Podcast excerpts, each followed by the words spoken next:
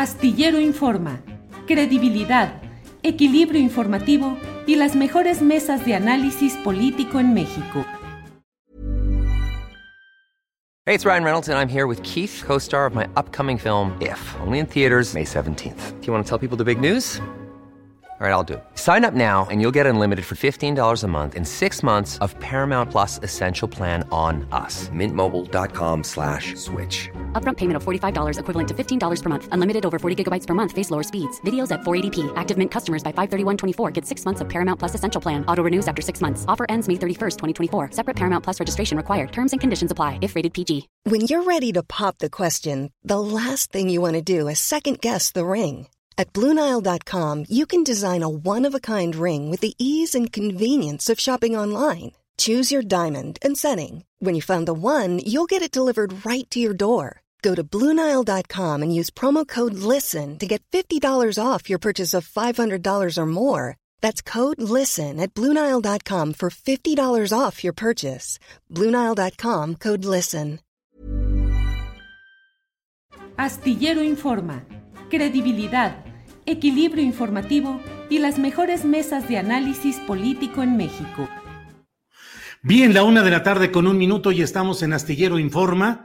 Gracias por acompañarnos en esta ocasión. Tenemos eh, información, análisis, debate, todo lo interesante de lo que va sucediendo en nuestro, en nuestro país. Y créanme que hay cosas muy interesantes. Vamos a seguir hablando de este tema que no deja de tener aristas interesantes la visita del dirigente ultraderechista español Santiago Abascal para reunirse con eh, una parte, la mayoría, pero una parte de los senadores del PAN, lo cual ha causado una conmoción política al interior de ese partido y en general en la política mexicana. Pero mire, ya todo se está volviendo disculparse, pedir eh, que les disculpen, reconocer que fueron errores, pero la sustancia no está cambiando. Pero escuchemos lo que dijo hoy Yulén Rementería del Puerto, el senador veracruzano, que fue el principal organizador de la visita de Abascal, el dirigente de Vox, el partido de ultraderecha en España, eh, esa visita a senadores en México. Escuchemos lo que dijo Rementería. Lo sucedido el jueves, por las condiciones en las que se dio, fue un error y se prestó a interpretaciones que no corresponden a los ideales y principios del PAN. Mucho menos se trató de una alianza. Esa, en su caso, sería una atribución de la dirigencia de nuestro partido. Ofrezco una disculpa a título personal si ofendí o lastimé a mis compañeras y compañeros senadores, a nuestro partido o a alguien en la sociedad por la forma en que se comunicó. Ya he tomado las decisiones pertinentes para corregirlo. Bueno, pues esa es la, ese es el punto de vista, la postura que asume el principal organizador de esta visita. Debo decirle que todo esto se da en un marco de, pues, una especie de retractaciones públicas. Una de ellas fue de la senadora que llegó a nombre de Morena, Lili Telles, ahora panista, pues quien dijo que simple y sencillamente ignoraba lo que había firmado en la famosa Carta de Madrid, así de sencillo, y metió dentro de sus dos grandes errores el haber aceptado ser postulada a senadora por eh, el partido Morena y acompañar a López Obrador en ese esfuerzo electoral, y ahora la firma de este documento con eh, Santiago Abascal, el líder de la ultraderecha en España.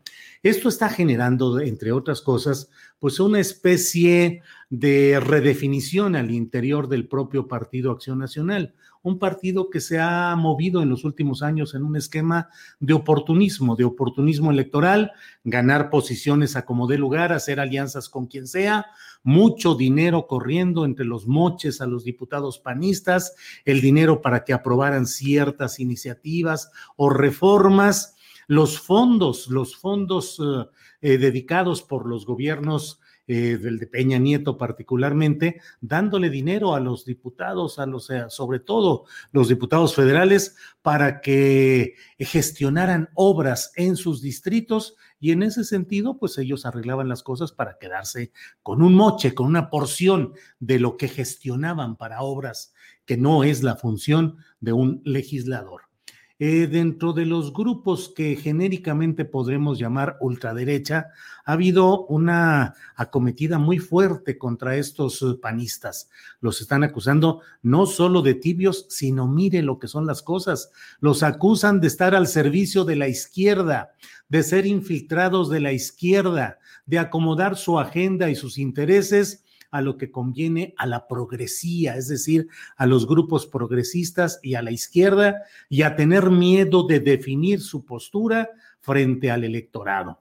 Eh, veamos cómo esta disculpa que ha ofrecido Julián Rementería, que he compartido con usted, pues no implica nada de fondo, solamente es la forma. Ya no vamos a volver a hacer este tipo de cosas. Eh, corrieron a quien era el operador en redes sociales del Senado de la República, llevado por el propio Julen Rementería. Es un personaje que se llama Carlos Camacho, que no ha tenido mayor eh, presencia o relevancia en cargos públicos o políticos. Él es un hombre especializado en guerra sucia, en guerra propagandística sucia, aunque pues ahora a eso le llaman campañas de contraste. Y bueno, pues lo que está planteando en esencia eh, el panismo es hacerse a un lado y decir, eh, sí seguimos con Vox, con Abascal, con la Carta de Madrid, pero digamos que a medias, porque es el partido el que traza las alianzas y ya dijo el Partido Acción Nacional que su alianza en España es con el Partido Popular. Pero no hay ninguna crítica de fondo sobre las posturas de las que se señala a Vox y a estos grupos de ultraderecha, que es la homofobia, eh, la referencia eh, religiosa en la actividad pública, eh, no hay ninguna crítica al racismo, a la discriminación, a las posturas extremas. Se dice, el PAN dice, nuestras posturas son estas, estas y estas. Nunca hemos asumido este tipo de posturas negativas como las que acabo de mencionar, pero no hay ningún señalamiento expreso en el cual se hable, se critique, se señale directamente a Bascal, la Carta de Madrid y a Vox como lo que son. Entonces, eso está generando mucho ruido. Eh, de ello vamos a hablar en unos eh, minutos más eh, con Raúl Tortolero, que es alguien que ha participado en la confección de todo este andamiaje relacionado con Vox y con Abascal. Pero es muy importante que no perdamos de vista el hecho de que lo que hoy está sucediendo es el eh, estremecimiento más fuerte al interior del Partido Acción Nacional, eh, desde que los bárbaros del norte, Cloutier, eh, Francisco Barrio, Humberto Reis, Rodolfo Elizondo, Ernesto Rufo, irrumpieron en Acción Nacional y les hicieron ver estos empresarios llamados los bárbaros del norte, le hicieron ver al PAN, pues los frutos del pragmatismo, del dinero, del manejo muy pragmático y no necesariamente de la doctrina original del Partido Acción Nacional. Desde entonces no había un estremecimiento como ahora en el cual la ultraderecha está tratando de presionar a la derecha tradicional, el Partido Acción Nacional, para que asuma posturas más fuertes y además advierten que podría haber no, no, podrá darse en el terreno legal un nuevo partido porque hay tiempos para ello y no están en este momento para la creación de un nuevo partido, pero podrían hacer alianzas, podrían hacer diversas eh, fórmulas que permitieran que en México una organización así, digo, parece, eh, no parece racional en este momento, pero en España Vox desplazó, le quitó eh, votantes y le quitó presencia al Partido Popular Vox México, cuando se cree o como se presente, podría quitarle clientela, votos, presencia al Partido Acción Nacional. El Partido Acción Nacional eh, despertará, se removerá y planteará nuevas fórmulas. Pues eso es lo que está en el fondo de esta discusión, en el cual hoy la discusión y el análisis público están cargados a las derechas nacionales y a sus alianzas internacionales como esta que hemos hablado con eh, el grupo de eh, Santiago Abascal. Bueno, pues mire, vamos a tener mucha información. Más adelante Adriana Buentello nos va a dar un resumen de la información relevante del día. Tendremos más tarde a Bernardo Barranco para hablar sobre el nuevo libro que ha coordinado sobre depredadores eh, sagrados y tendremos como siempre la mesa eh, de periodismo, la mesa de periodistas de hoy, en la cual participan Temoris Greco, Arnoldo Cuellar y Arturo Rodríguez. Pero mire, es el momento de conectarnos con Raúl Tortolero, a quien saludo con gusto. Raúl, buenas tardes. ¿Cómo estás, Julio? Muy buenas tardes, gracias por la invitación. Al contrario, Raúl, muchas gracias por estar en este espacio para un diálogo acerca de lo que está hoy en el escenario de la discusión pública a todo vapor.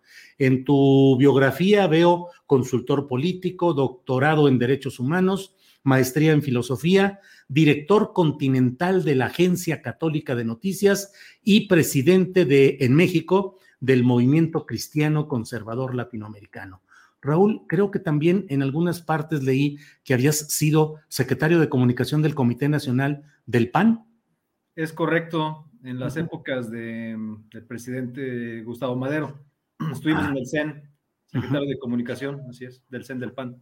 ¿Actualmente tienes militancia partidista, Raúl?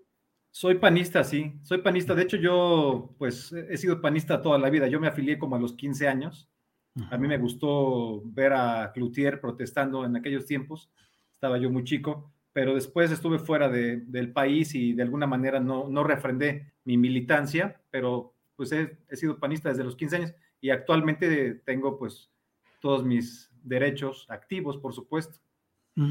Eh, Raúl, tú firmaste hace más de un año la Carta de Madrid, según he leído. ¿Cómo fue esto? Sí, porque hubo la oportunidad de, poderla firmar en un formato que te llegaba por mail. Mm. Eh, entonces, pues había mucha facilidad, digamos, no, no como la firma que se dio en esta ocasión en el Senado, así con cierta formalidad, cierto protocolo. Pero sí, eh, pues es que, mira, aquí tengo abierta, de hecho, qué bueno que tocas el tema, porque es que eh, primero quisiera decir que no tiene nada de ultra, ¿no? Esta cuestión de, yo no me considero de ultraderecha de ninguna manera, y quiero decir que al menos yo no soy ningún racista ni homófobo, no tengo nada contra, contra ninguno de estos, ningún grupo social, ni contra ninguna orientación sexual, ni nada. Partiendo de ahí, cada quien, eh, digamos, escoge su, su propio camino yo firmé la carta de Madrid. ¿A favor del matrimonio de personas del mismo sexo, Raúl? Bueno, yo no le llamaría matrimonio, pero la, es una unión civil. Yo no le llamaría matrimonio, pero por razones religiosas, porque yo soy católico y a mí, para mí, digamos, la, la pareja, el matrimonio es entre un hombre y una mujer. Pero si dos personas del mismo sexo desean unirse, pues, bueno, pues no, no, y, la, y la, la, ley además ya se los permite aquí en México. Eh, en el, ¿Y tú estás de acuerdo? Pues, digamos, yo, yo pues lo respeto, ¿no? Yo, yo no aconsejaría tal cosa, pero yo respeto mucho, soy muy respetuoso. Eh, tengo amigos que son homosexuales eh, y los respeto mucho, son hijos de Dios y pues todos somos iguales ante la ley. Pero regresando un poquito a, la Oye, ¿y que adopten hijos una pareja de homosexuales? Te voy a decir que eso me parece que no es un, no es un derecho atribuible a a la pareja tal, a, los, a las personas como tales, eh, los adultos, sino eso es un derecho del niño, a ser adoptado, a ser recibido en el seno de una familia. A mí me parece, es mi opinión y me baso mucho en que yo, yo soy, yo me considero conservador. Yo, para mí, lo ideal sería, digamos, que un niño estuviera en el seno de una familia constituida por un hombre y una mujer, o una mujer y un hombre. Eso para mí sería lo ideal. Y quisiera que me permitieras un, minuto para... Sí, sí, por, adelante. Yo quisiera decir por qué firmé la Carta de Madrid, de Madrid, ¿no? Digo, para empezar, no considero que Vox sea ningún partido ultraderechoso o ultraderechista de ninguna manera. Si hubiera sido así, si yo hubiera tenido ese criterio, jamás hubiéramos firmado la carta, por supuesto que no. Pero te voy a decir, mira, eh, creo que la gente no lo ha leído, no se han dado la oportunidad de leer esta carta es una carta muy interesante y te voy a decir, solo porque Vox eh, es, digamos, eh, tomado, asumido como un partido de ultraderecha por algunas personas de ultraizquierda, pues solo por eso es que la carta tendría esa connotación, pero mira, dice uno de sus, algunos de sus párrafos, dice, el avance del comunismo supone una seria amenaza para la prosperidad, prosperidad y el desarrollo de nuestras naciones. Pues creo que esto se basa en datos muy reales. Ahí está Venezuela. Aquí cuántos eh, amigos eh, refugiados tenemos venezolanos que salieron de allá corriendo, pues por la pobreza, porque no había nada. O sea, sí, sí, o sea, eso me parece que es un dato real. O sea, yo Raúl, ¿en qué nación se está desarrollando el comunismo tal como se entiende de manera académica? Ah, sí, sería un poco largo de, explicar y todo, y además hay, muchas, hay muchos matices, ¿no? Entre lo que es comunismo, lo que es socialismo. Yo creo que lo que estamos viendo en, América Latina es, es socialismo, ¿no? En Cuba, en Nicaragua, en Venezuela, por solamente... Pero la carta dice comunismo. dice comunismo, pero vamos a decir que son parientes cercanos, ¿no? Continúa un poquito. Oye, pero no hay ningún país en el mundo que se pueda catalogar como comunista, ¿o sí? Yo creo que yo creo que Cuba se cataloga a sí mismo como comunismo, ¿no? o sea, siempre lo han promovido, ¿no? ese tipo de sistema. No, no veo que ellos se digan a sí mismos eh, socialistas. También China, ¿no? Partido Comunista Chino, Partido Comunista Cubano. O sea, sí asumen que son comunistas. Yo creo que en la, en la realidad socialismo y comunismo tienen muy poca distancia, ¿no? Muy poca diferencia. Pero en este momento yo diría que lo que se vive en Venezuela, pues es una vertiente tropical del, socialismo. Por supuesto que igualmente venenoso y dañino, o venenosa y dañina esta vertiente, como la que hay en Cuba, la que hay en Nicaragua, la que y te voy a decir que yo hablo con conocimiento de causa, porque yo estuve, he viajado, viajé de joven, pues, viajé muchas veces a Cuba, conozco cómo, se vive allá, recomiendo a tu amable audiencia, si quieren eh, ver un artículo que escribí que se llama Cuba carcomida por el socialismo. Y ahí narro yo vivencias que tuve en ese país, no como turista en, el hotel bonito, con, eh, con tomándome un, un tequilita sunrise ni nada, ¿no? O sea, sino viviendo como un cubano en una vecindad que allá se llaman Solares, con 16 familias, eh, con un solo baño para todas. O sea, yo sí traté de meterme, digamos, en La Habana Vieja y ver cómo se vivía el, socialismo realmente, ¿no? Y ahí fue donde empecé también a abrir mis ojos, lo que realmente, o sea, cuál es la realidad de lo que se vive, ¿no? No había nada, ¿no? A mí me, tocó lo que llamaban allá, por cierto, el periodo especial, de, así le llaman, de crisis, y no había nada. A, las 7 de la noche se apagaba la luz eléctrica, ya no había luz, tenías, tenían que, pues lo que había, tampoco había velas, porque no, hay, no, no había este material para hacer las velas, entonces prendían una pasta de dientes, así de esas que eran antes de como un tubo, a eso le metían algodón y le ponían lo que se llama, le llaman allá luz brillante, que es como querosín. Y ahí con eso iluminaban la noche. No había nada que hacer, entonces no, había, no, había, trabajo, no había, no había agua, se carecía también de agua a veces porque los drenajes estaban podridos, son, son muy viejos, en fin. Entonces, bueno, pero... ¿México va hacia allá, Raúl? Espero que no, yo tengo la confianza de que los mexicanos podamos hacer algo para que no nos vayamos, eh, digamos, acercando a, a, esa, a, esas, a esos extremos, ¿no? Pero, pero sí ves indicios de comunismo en México.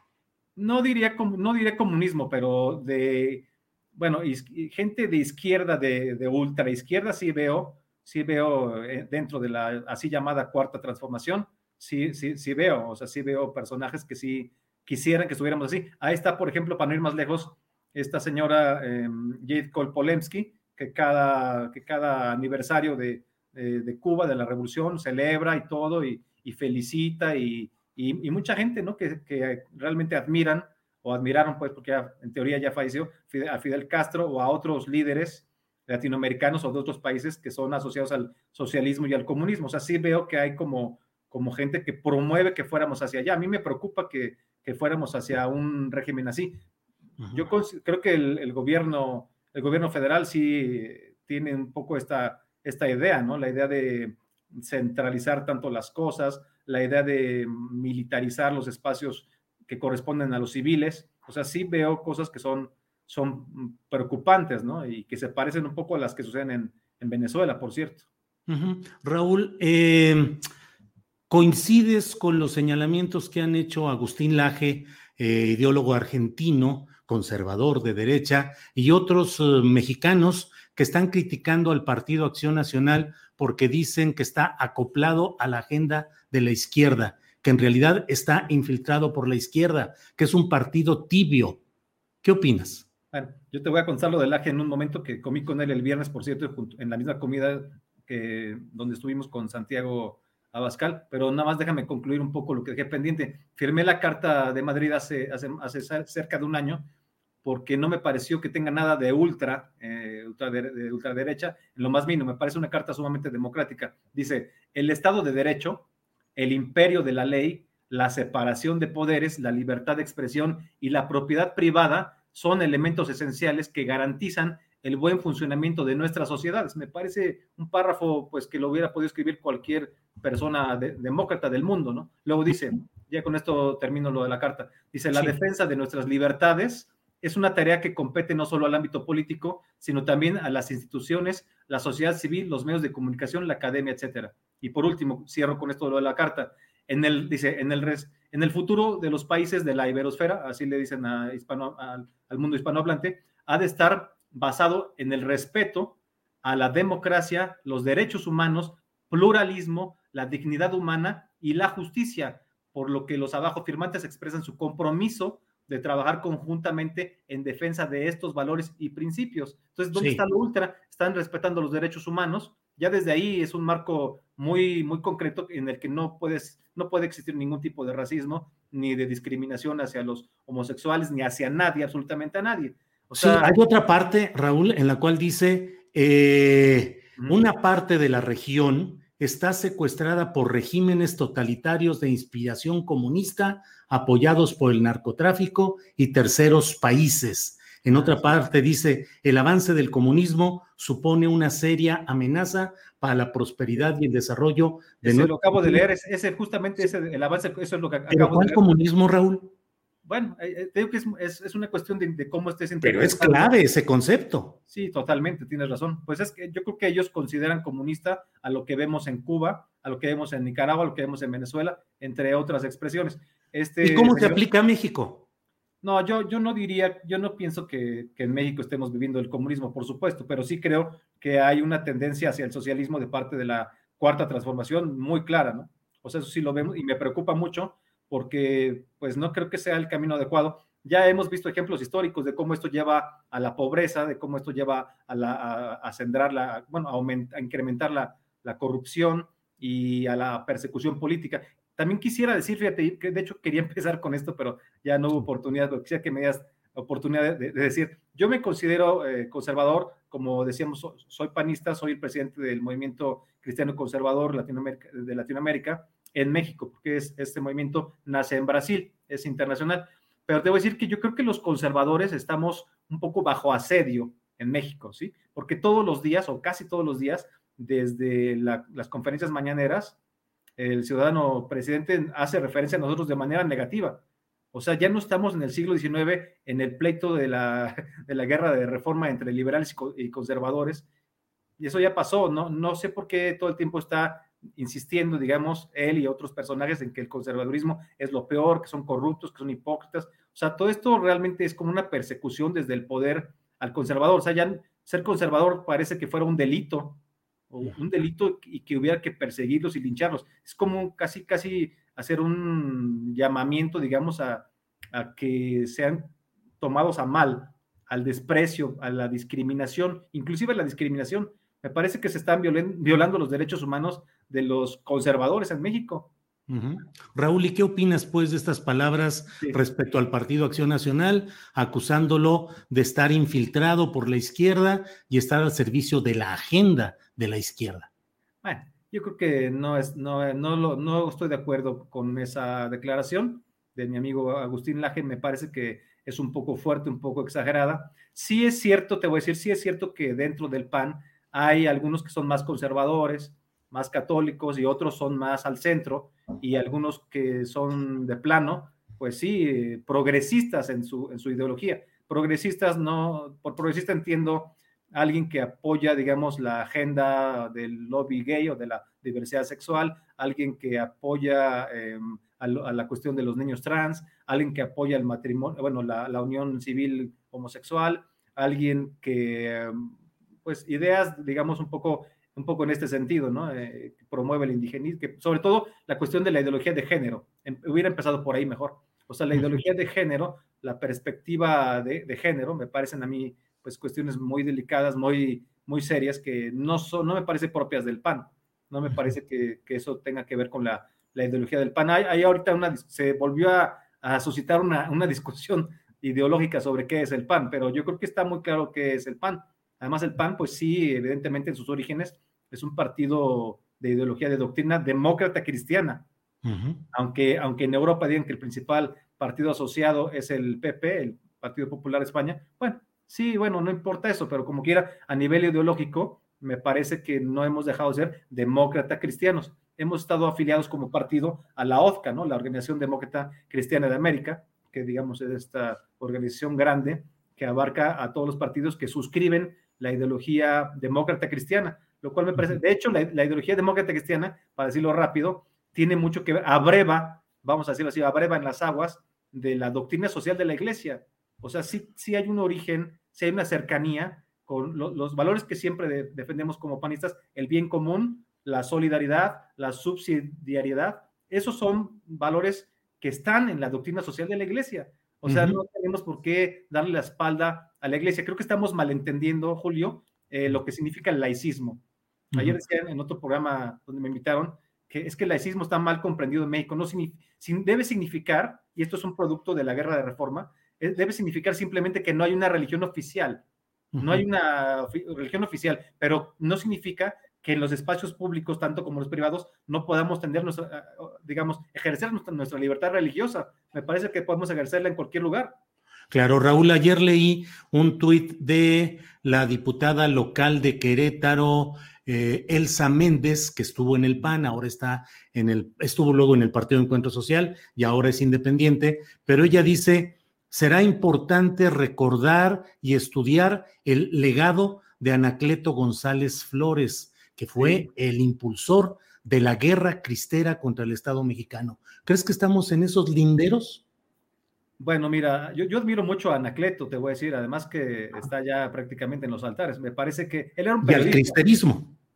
Sí, bueno, él, era, él, era, uno de los líderes no violentos, hay que, hay que recordar, digo, hay, que, o sea, él no tomó las armas, eso sí, hay que, cabe decirlo, ¿eh? O sea, él era un periodista, un, gran escritor, no sé si has tenido oportunidad de leer sus libros, pero realmente escribía muy bien, o sea, lo digo de veras, es un periodista de toda la vida, yo te, te estimo, eh, yo también me he dedicado hace mucho tiempo al periodismo. El, Anacleto de verdad era muy buen periodista, tenía una pluma muy fina y creo que dentro de lo que propone él, no, no le veo ninguna cuestión que sea ultra de derecha ni nada. Él, se le conoce también como el Gandhi mexicano porque promovía la paz. Él quería un, cambio cuando hubo esta persecución contra, contra los católicos y se empezaron a cerrar los templos y hubo asesinato de sacerdotes por supuesto que había que ofrecer una, resistencia. Él proponía una resistencia, propuso una resistencia pacífica y hubo, por supuesto, algunos otros que, tomaron las armas. Entonces, bueno, yo creo que en, ese caso que se estaban violando los derechos humanos totalmente, se violaron los, derechos, digamos, la libertad religiosa, el derecho de la libertad religiosa y, el simple hecho de que te quieran arrebatar los templos y que estén asesinando sacerdotes, pues es una cosa muy seria y entiendo que mucha gente se haya levantado en armas, o sea, es muy comprensible. Ahora estamos en una etapa en la que tú mismo has estado afuera el domingo y ayer de la Suprema Corte de Justicia protestando por las decisiones de los ministros referentes al aborto. Y en esto te pregunto, ¿se podría generar una revuelta social por este tema? No, no creo que en ese, a ese grado. Yo creo que más bien sí deberíamos de muchos mexicanos que, somos pro vida, que defendemos el derecho humano a la vida, que es el primer derecho que, debe, que debemos defender, si no, no habría ningún otro derecho, si no empezamos por ese. Sí creo que deberíamos de ser, más participativos en las calles, en, los, en, las redes sociales, en los medios de, de, comunicación, porque pues es un, están confundiendo los, los derechos, o sea, el derecho de la mujer a decidir sobre su vida, como dijo el ministro presidente Arturo Saldívar, pues eso no quiere decir que que pueda, que exista un derecho al aborto. Él mismo lo reconoció, no existe un derecho a abortar, lo que existe es un derecho a la vida y se debe de cuidar el derecho a la vida desde que es un embrión, desde que es un embrión hasta que hasta la muerte natural de un ser humano. O sea, sí es necesario entender, entender esto, no solo como, como católicos y también yo como panista, sino también simplemente como defensores de los derechos humanos, como activistas de los derechos humanos. Hicimos efectivamente el domingo una, una clausura simbólica, aclaro que fue es una manifestación pacífica, en todo momento pacífica dentro de los márgenes de la ley, una manifestación respetuosa, pero sí una clausura simbólica de la Suprema Corte de Justicia de la Nación, porque nos oponemos a este criterio progresista, esta ideología woke que pues realmente mueve a los ministros, no están, no están representando los valores de los mexicanos. En México hay 77% de católicos y si sumamos los cristianos, mucho más. Cuando menos todo este gran porcentaje de la población es por vida. ¿Cómo es posible que de pronto ya se vaya, eh, a través del caso Coahuila y a través del caso Sinaloa, se vaya a dejar sentada la jurisprudencia para que,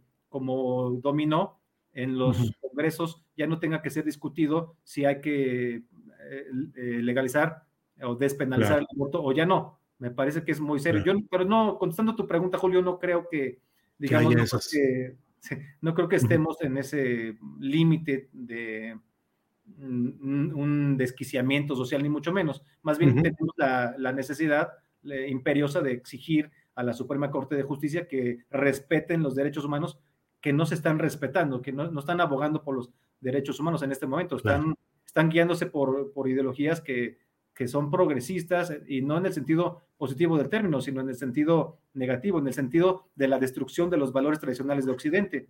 Claro. no podemos dejarlos de lado.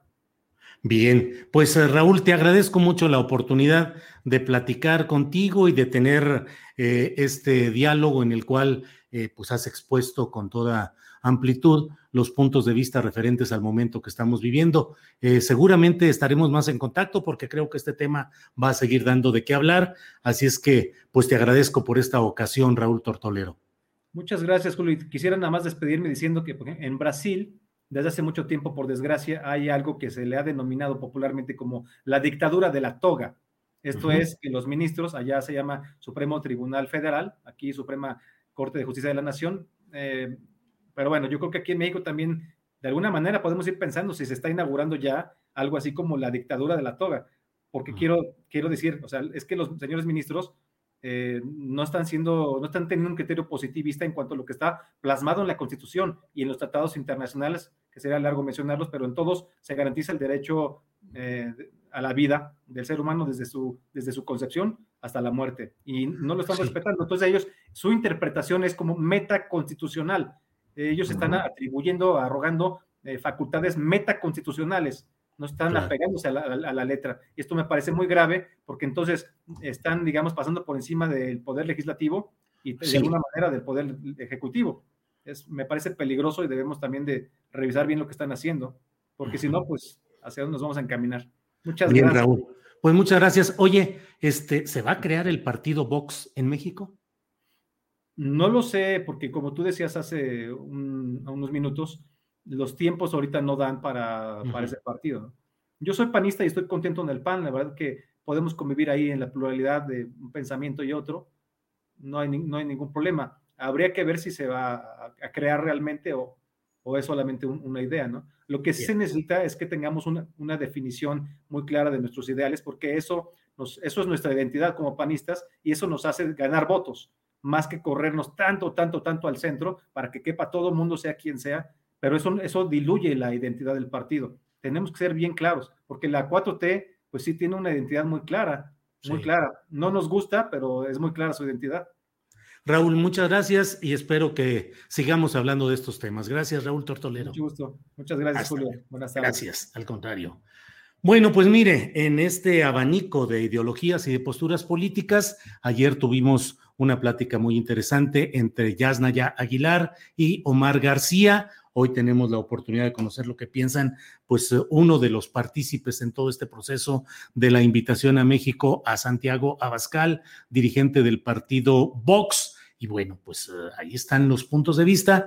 Eh, mire, vamos muy rápido a tener información relevante de lo que está sucediendo en, estos, eh, en estas horas mexicanas con mi compañera Adriana Buentello, a la que saludo como siempre con mucho gusto. Adriana, buenas tardes. Adriana Buentello, coconductora. Adriana. Gracias, Julio. Muy buenas tardes. Saludos a todos los que ya nos están viendo. Pues tenemos malas noticias, Julio. Las lluvias eh, del día de ayer, bueno, de, los, de las últimas semanas, pues han sido muy complicadas y sobre todo la del día de ayer en diferentes lugares. En Ecatepec, Julio, comentarles que las intensas lluvias dejaron a decenas de coches, puestos también locales, eh, esos pequeños puestos semifijos y animales fueron arrastrados por las corrientes que se generaron en una de las principales avenidas del municipio de Catepec y también comentar que en Tula, Hidalgo, se desbordaron los ríos Tula y Rosas, lo que afectó a más de nueve colonias, las más graves, de acuerdo con el gobierno municipal, fueron el Carmen, 16 de enero, Rancho Chapultepec, Cruz Azul, el Chamizal, San Marcos y La Malinche, así como la zona centro.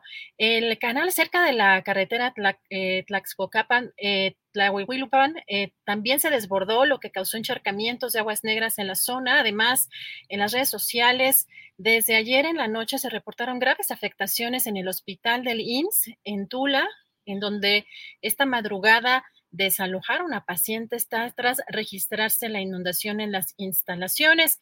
Y hoy, Julio, el presidente en la conferencia mañanera informó que debido a estas intensas lluvias hay una situación de grave inundación en esta región de Tula, además de que ya se está actuando por parte de Protección Civil y también ya se está implementando el plan DN3 para apoyar a la población en la entidad. Vamos a escuchar.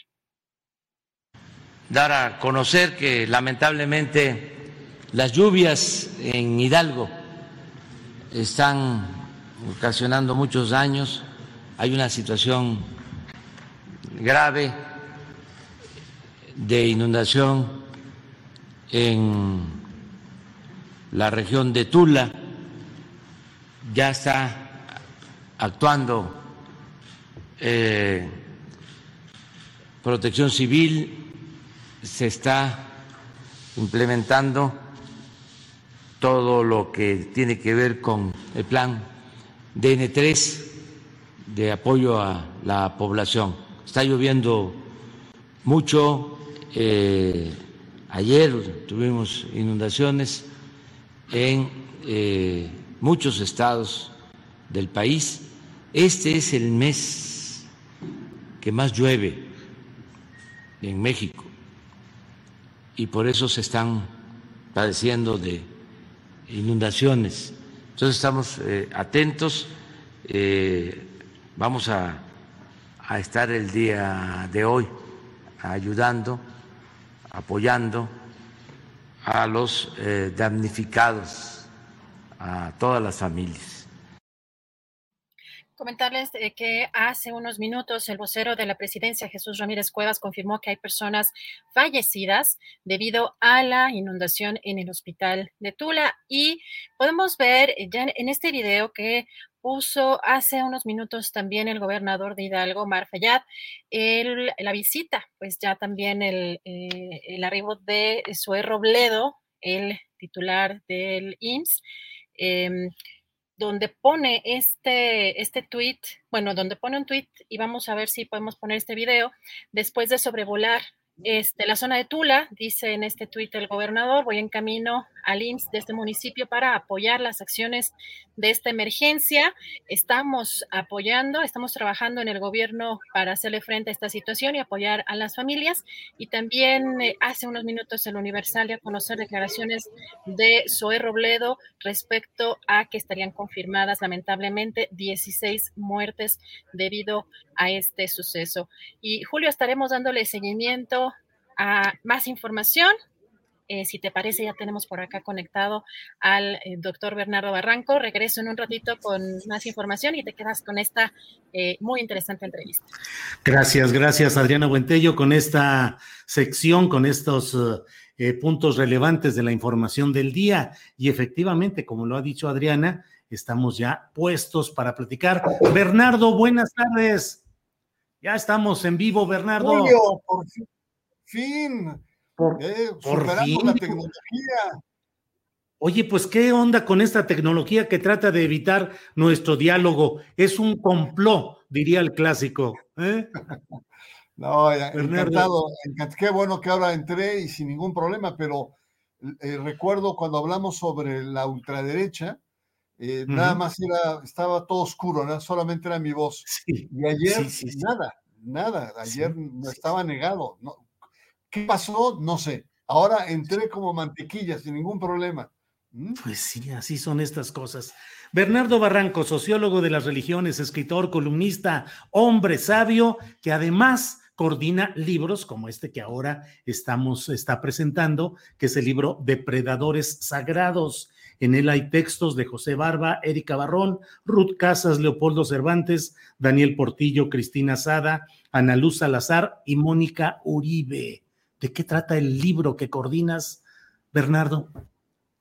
Pues mira, ya el, simple título que se llama Depredadores Sagrados eh, indica que es el tema de la pederastia en este país.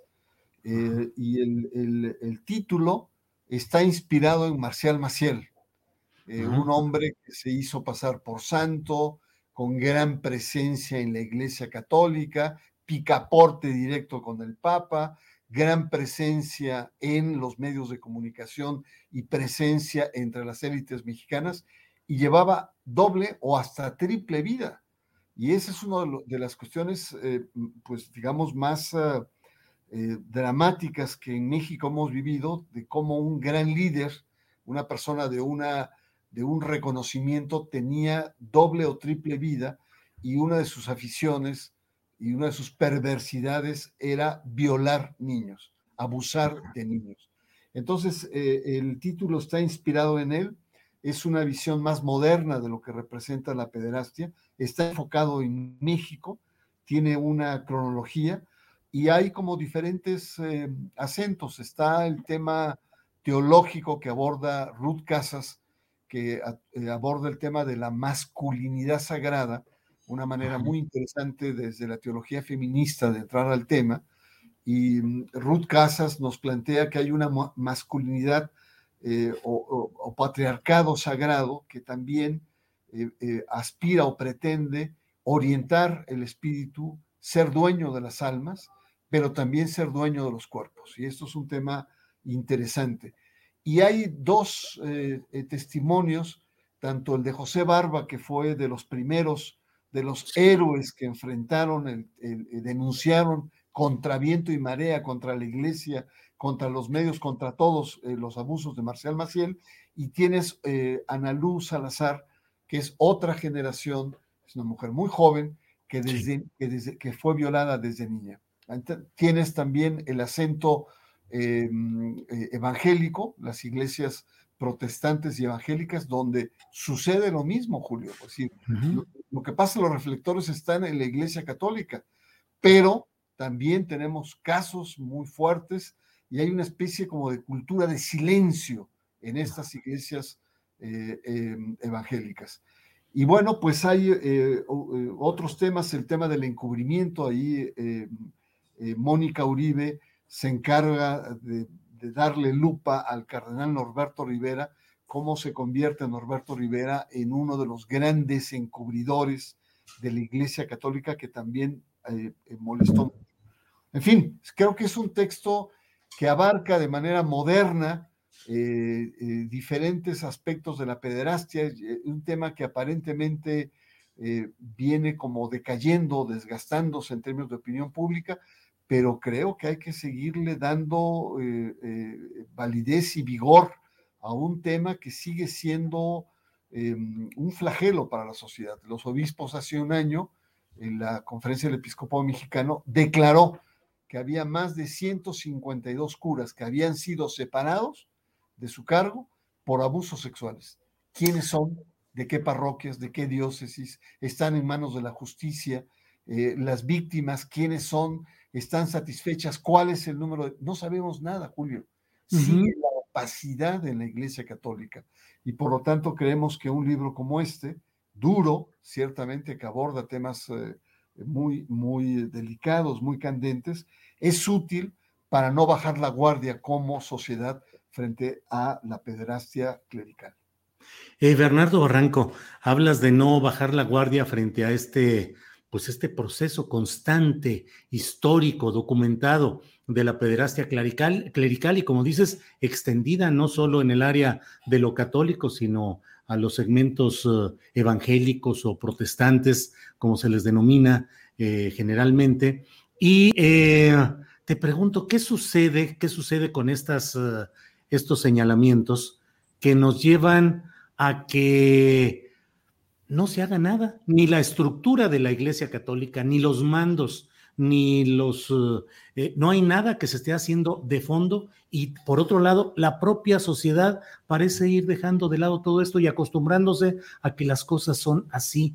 Ni sociedad, ni gobiernos, ni el Vaticano le han entrado, ni parece que le entren, Bernardo.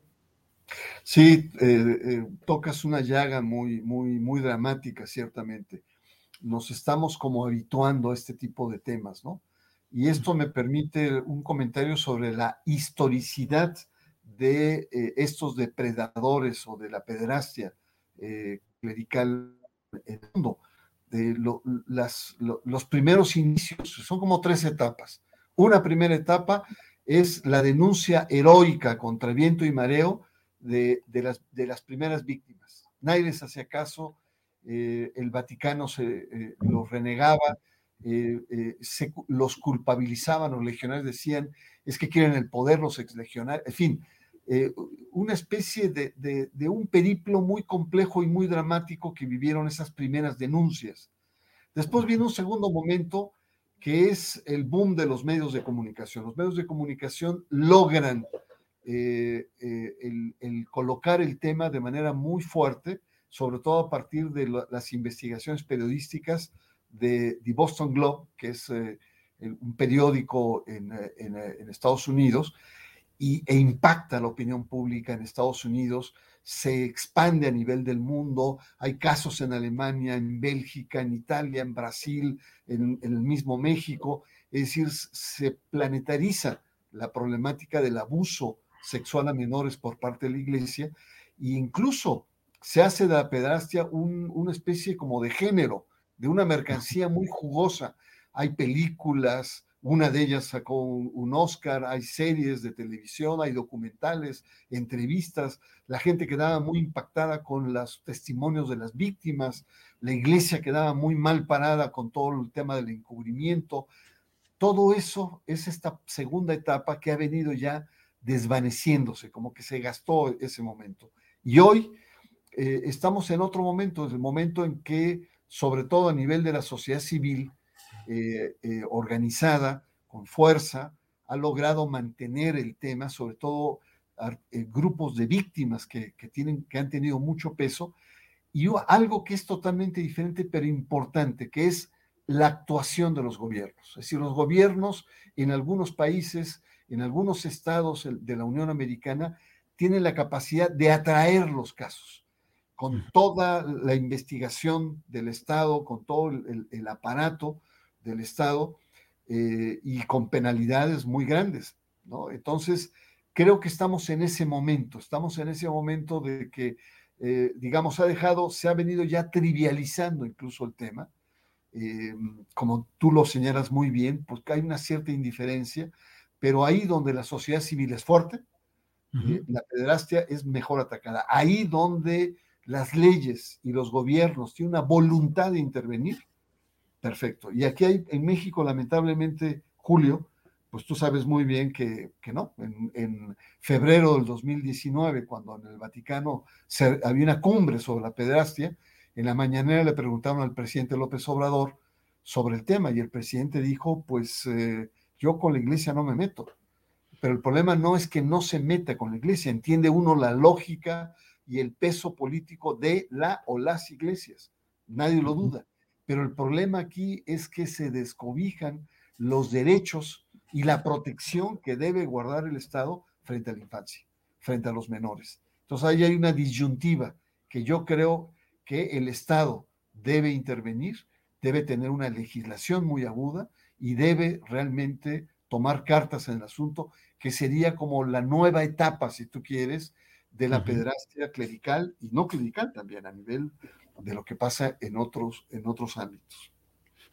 Bernardo, ya no están en ejercicio pleno, son cardenales eméritos, dos personajes eh, muy relevantes como fueron, eh, eh, por una parte, como arzobispo primado de México, Norberto Rivera, acusado de proteger incesantemente a acusados de pederastia clerical. Por otra parte, el cardenal, ahora también emérito, Juan Sandoval, que pues es un personaje con un discurso y una actitud muy cerrada frente a estos temas. En Jalisco hay una casa de retiro para sacerdotes que son acusados de este tipo de cosas. Eh, en fin, ¿cuál ha sido? ¿Ha habido un cambio en la estructura y en la actitud de los directivos de la Iglesia Católica Mexicana de la salida de Norberto Rivera y de la salida de, Juan Sandoval del escenario hacia ahora o sigue más o menos el mismo esquema? creo que hay un cambio de actitud. Eh, creo que el actual presidente de la conferencia del episcopado mexicano y especialmente también su secretario, eh, el obispo Miranda, el secretario de la conferencia, han tenido mucho más sensibilidad frente al tema. Y, no, y también, hay que decirlo, el Papa eh, Francisco ha sido eh, muy insistente, incisivo frente al tema. El problema, y ahí hay un artículo muy bueno de un joven sacerdote, Portillo, plantea las inercias que tiene la Iglesia Católica. Es decir, la Iglesia Católica no acaba de entender que la pederastia es una, eh, es una crisis planetaria que ha sufrido en su autoridad moral, en, la materia prima que, son los valores con la que maneja el sacerdote. No, hay, no hay otra forma, es como si dijéramos un periodista como tú o como yo, nuestra materia firme es la información, la objetividad, la claridad, ¿no? Eh, eh, las palabras. En el caso de un clérigo, son los valores. Y cuando un clérigo falta los valores, se convierte en un depredador. el problema eh, que se plantea en la iglesia es que por un lado hay una especie como de crisis de esta narrativa, que también ha tenido una evolución, y esta narrativa ya no da más, ya no le creemos, si tú quieres, a la iglesia, ¿no? Por más bonitas palabras, los papas desde Juan Pablo II, Benedicto XVI y el propio Francisco se la pasan pidiendo perdón a la sociedad, pero la sociedad global ya no le cree a la iglesia, tiene que dar un paso más allá. Y uno de los pasos más importantes es, es esta ruptura eh, de, la, de la eh, perversión sexual. Y ahí en el texto se remite mucho a, Foucault. Foucault lo que plantea es que la perversidad sexual es fundamentalmente un acto de poder. Es decir, este, estos curas, clérigos, pastores que se creen dueños de las almas y de los cuerpos y que se sienten protegidos, de ahí la importancia de personajes como Norberto Rivera, que encubre eh, eh, estos crímenes estos actos delictivos por parte de los sacerdotes, pero que finalmente tanto encubridores como violadores, como estos curas eh, eh, depredadores, eh, se manejan en términos de poder. Es decir, es el poder como el centro de la perversión con el cual la iglesia se ha manejado, pues no sabemos cuánto, a lo mejor en gran parte de toda su historia y hasta ahora con los grandes medios de comunicación, eh, podemos darnos cuenta de manera más detallada. Pero que está el problema para la Iglesia Católica, está. En Chile hubo, hay una caída de el más del 50% en tan solo 10 años, Julio. En Estados Unidos los católicos han caído entre un 25 y un 30%, es decir, le está pegando hasta en las finanzas de la iglesia. Eh, Bernardo, esta actitud del Papa Francisco más abierta, más receptiva eh, respecto a este tipo de problemas, ¿se ha traducido o podría, crees que hay algún movimiento interno de la estructura eh, clerical en el Vaticano para promover algún tipo de cambios o de adecuaciones que traten de castigar estos actos de la pederastia clerical o se está quedando solo y aislado el Papa Francisco con declaraciones, con actitudes, pero sin resultados prácticos? No, creo que el Papa tiene, tiene una actitud, eh, eh, eh, digamos, valiente, valerosa, quiere hacer cosas. en febrero del 2019 convocó a una cumbre a todos los episcopados para tratar el tema, convocó a víctimas, eh, convocó a analistas, etcétera. Eh, ha cambiado y ha hecho más eh, estrictas las, las medidas, obliga a los episcopados a entregar a, las autoridades locales, a, los pederastas. Pero el problema de Francisco es que tiene la inercia de una iglesia que no acaba de sacudirse, que no acaba de entender la magnitud del problema, que, que, tienen una actitud de avestruz, eh, como diciendo que pase esto, que pase esta crisis, eh, la iglesia tiene que resistir. Y es, e, es, ese es un hecho que la verdad es muy, muy lamentable, muy deplorable. Hubo el año pasado un informe, el informe McCarrick, de un eh, obispo perverso, de un cardenal de Washington, que daba mucho dinero al Vaticano, un progresista, muy pro tercer mundo, eh, vínculo con los demócratas y, llenaba las arcas del Vaticano de grandes donativos de Estados Unidos, pero que había sido solapado por el Papa Juan Pablo II, por Benedicto XVI e incluso por Francisco. Entonces hay inercias que lamentablemente la Iglesia no ha podido sacudirse y, y hay este fracaso de esta narrativa que la iglesia ha querido presentar al mundo y que el mundo es muy escéptico ya con una palabra desgastada, con una palabra erosionada, eh, que a lo largo de estos últimos 20 años la iglesia no ha podido solamente con el discurso el enfrentar eh, el tema de la pederastia. Bernardo Barranco, el libro Depredadores Sagrados es editado por Grijalvo, eh, debe estar ya en distribución no han enfrentado, no sabes, de algún tipo de censura o de que estén ocultando los libros o algo, porque luego estos temas, mira, a nosotros aquí ya nos desmonetizó YouTube por los temas que estamos tocando, nos envía el anuncio de que estos temas no son adecuados para los anunciantes de YouTube, lo cual nos pasa con cierta frecuencia, pero bueno, simplemente es, eh, estos temas generan mucha, mucho ruido. ¿Cómo has visto la distribución o qué crees que puede haber respecto a este libro, Bernardo? Mira, yo, yo creo que efectivamente es un libro que, que toca un, heridas, digamos, abiertas aún, eh, sobre todo por parte de la Iglesia Católica. Pero, discúlpame, me quedé con la, con la, inquietud. Eh, están, eh, YouTube está censurando este programa, este segmento de tu programa? Todo el programa. O sea, cuando se toca.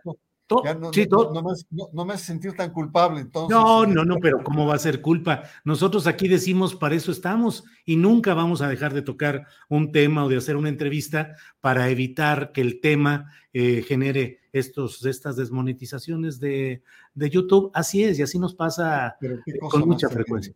sí, sí, ha, habido momentos en donde en algunas eh, eh, grandes cadenas, eh, sí, efectivamente hay un, hay un cierto, baja el volumen, sobre todo, lo voy a decir con, con, todas las palabras, por ejemplo, Sambors es muy cuidadoso, Sambors, sobre este tema, y hay que recordar que Sambors es el principal distribuidor de libros a nivel nacional, mucho más que, que Gandhi o, o las librerías, ¿no?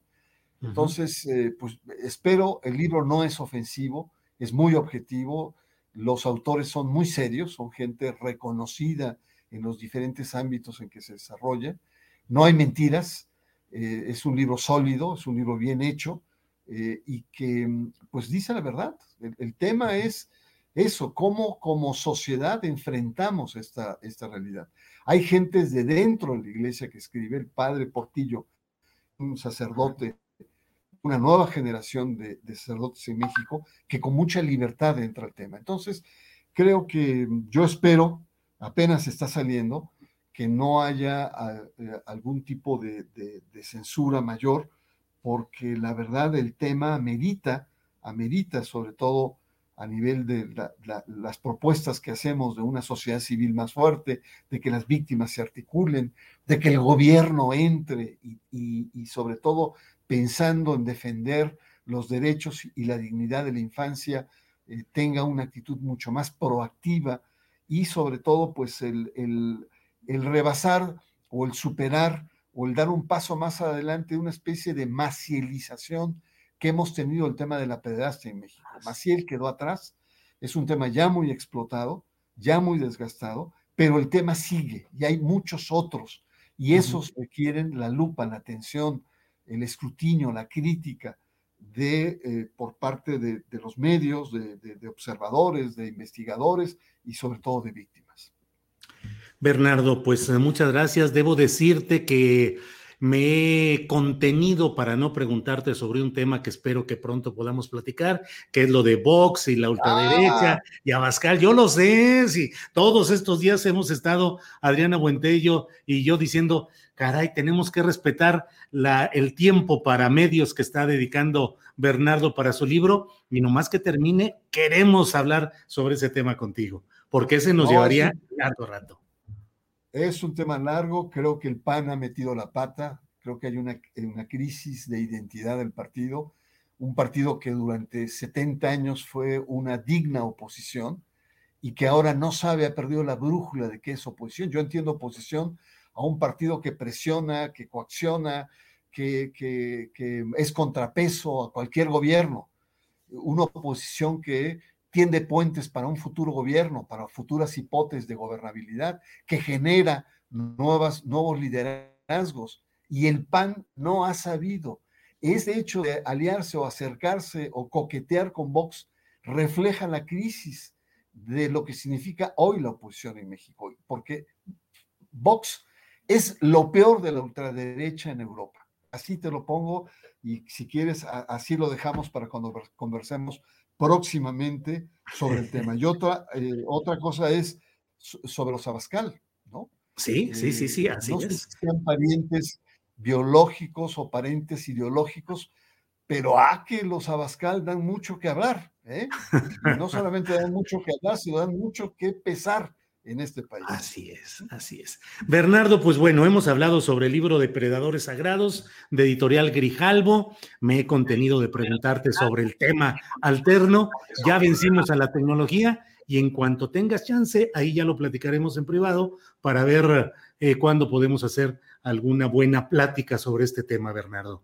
Y por lo pronto, pues muchas gracias. Gracias, Bernardo. Muchas como gracias siempre. por la oportunidad de conversar. Muchas gracias. Buenas tardes. Gracias. Hasta luego, Bernardo Barranco. Bueno, pues ha sido una plática muy interesante. Por sí misma vale y por sí mismo vale el libro. Créame que eh, Bernardo Barranco es un coordinador espléndido que sabe darle espacio y analizar y compartir puntos de vista con quienes invita a realizar estos ensayos, estos textos para libros como este de Depredadores Sagrados. Y, y pues eh, habrá que leerlo, habrá que leerlo, creo yo. Y bueno, pues muchas gracias a quienes nos están enviando apoyos económicos. Paola Corona, muchas gracias, Paola. Dice, vida sin libertad. Mm, eh, Paola Corona, muchas gracias que siempre está presente con su aportación económica. Graciela Treviño Garza, mal de YouTube, son temas muy importantes que se deben tratar. Gracias, don Julio. Excelente, Bernardo Barranco. Eblan Rascón dice, gracias, Julio, por estos temas necesarios. Bueno, pues son las dos de la tarde con dos minutos. No me acuerdo si sigue un comercialito o ya nos vamos directos. Vamos con la mesa directamente. Son las dos de la tarde con dos minutos y le doy la bienvenida a mis compañeros. Arnoldo Cuellar, buenas tardes. Hola, ¿qué tal? ¿Cómo están? Qué gusto, Temoris, Arturo. Gracias. Arturo, buen, Arturo Rodríguez, buenas tardes. ¿Qué tal, Julio? Muy buenas tardes. Muy buenas tardes, Arnoldo, y a nuestro amigo, el Máster Temoris. Como siempre, es un gusto saludarlos y coincidir aquí en la mesa de los martes. Gracias. Temoris Greco, buenas tardes. Temoris Greco. Em, bueno, creo que no nos escucha. Ya, ya. Entonces, ya, Temoris, Temoris, buenas tardes. ¿Estoy congelado? Tampoco congelado. No, ya estás, ya, estás al aire, ya estamos en vivo. Ah, vale, vale, vale. Buenas tardes. ¿Qué tal, qué tal? Buenas, buenas tardes a los tres. Pensé que era, era un rostro imperturbable el de Temoris. Sí, sí, sí, así. Esa escenografía. Oye, imperturbable, sí. Ante tantas cosas que están sucediendo, vaya. Arturo Rodríguez, ¿cómo ves el tema este de Vox que da para echarnos todo el, toda la mesa? Pero bueno, vamos a darle espacio a algunos otros temas. Pero ¿cómo ves este tema de la visita de Santiago Abascal, dirigente de Vox? para la firma de la Carta de Madrid y todo lo que se ha desatado después de ello. Arturo, por favor. Pues mira, creo que, bueno, tú lo has abordado espléndidamente durante eh, todos estos días, ya cinco días que lleva el tema en la discusión pública y creo que es muy difícil eh, agregar algo porque creo que eh, pues en muy buena medida, tanto en los aspectos informativos como también en la perspectiva desde la que uno ve este tipo de eh, acciones y de encuentros y de, y de posiciones ideológicas, eh, pues me parece que es muy coincidente y en buena medida para mí ha sido también muy didáctico de tu parte, Julio. Este, pero creo que eh, una reflexión que me parece importante observar, y hace unos días lo comentaba Ernesto Núñez, que pues es uno de los periodistas que conoce muy bien eh, el desempeño, las facciones, la forma en la que se mueve el panismo eh, desde hace muchos años. y es que, y además lo he podido corroborar también con algunos actores, es que hay una eh, posición que eh, ha tomado eh, digamos que ha promovido alguna de estas facciones, naturalmente la identificada con, con el yunque de manera plena al interior del PAN, por radicalizarse a la derecha, que me parece que es una posición que responde también a los tiempos polarizados en los que vivimos. Es decir, eh, eh, colocarse en el centro para las oposiciones eh, quizás no resulta tan atractivo como canalizar hacia la derecha y la simpatía que muchas personas pueden tener con sus formas de pensar, de actuar y de, eh, posicionarse políticamente, eh, pues más radical. Eh, en, estos tiempos pareciera que la posición menos atractiva para los ciudadanos sean los centros, que resultan rechazados desde los dos extremos ampliamente polarizados. Entonces, en esta idea o, en esta eh, comprensión o en este análisis que se está haciendo dentro de las cúpulas panistas, me parece que eh, la idea de eh, pues sí, radicalizarse hacia las derechas es atractiva. Y en ese contexto me parece que se inscribe lo ocurrido con Vox. Eh, evidentemente, pues buscaron un, chivo expiatorio que ciertamente incurrió en diferentes acciones la semana pasada, no solo en relación a la forma en la que Camacho, este vocero de la bancada del PAN, difundió el encuentro o lo propició, como según dijeron, eh, sino también con temas relacionados con la, con la elección interna que está viviendo el PAN al haber promovido la, el registro el pasado jueves de, que pasó desapercibido también para muchos porque pues todos estábamos concentrados en, el tema Vox, eh, eh, promovió a Marco Cortés en las comunicaciones institucionales de la bancada del Senado del PAN, eh, motivando la reacción inmediata de Adriana Dávila y Gerardo Priego, que también están contendiendo, pues a ellos no se les dio el mismo espacio. Entonces había como una cadena de errores y bueno, a final de cuentas, me parece que también es eh, muy clara la posición de, los panistas en cuanto a su internacionalismo, no solo el internacionalismo democristiano, sino ya lo vemos eh, en esta alianza aparentemente eh, de una facción, no, no necesariamente de todo el PAN, con eh, Vox, que pues está inspirado y tomado en muy buena medida por pues uno de estos productos de exportación mexicanos que extrañamente se han dado fenómenos, ya Bernardo en alguna ocasión creo que lo ha expuesto con muchísima claridad, vi que ahorita lo, lo entrevistabas, eh, cómo México exportó eh, a los Legionarios de Cristo y al Yunque como, como dos organizaciones eh, pues con una influencia política importante, con muchísimos recursos y en el caso del Yunque con un activismo semi secreto o discreto cuando menos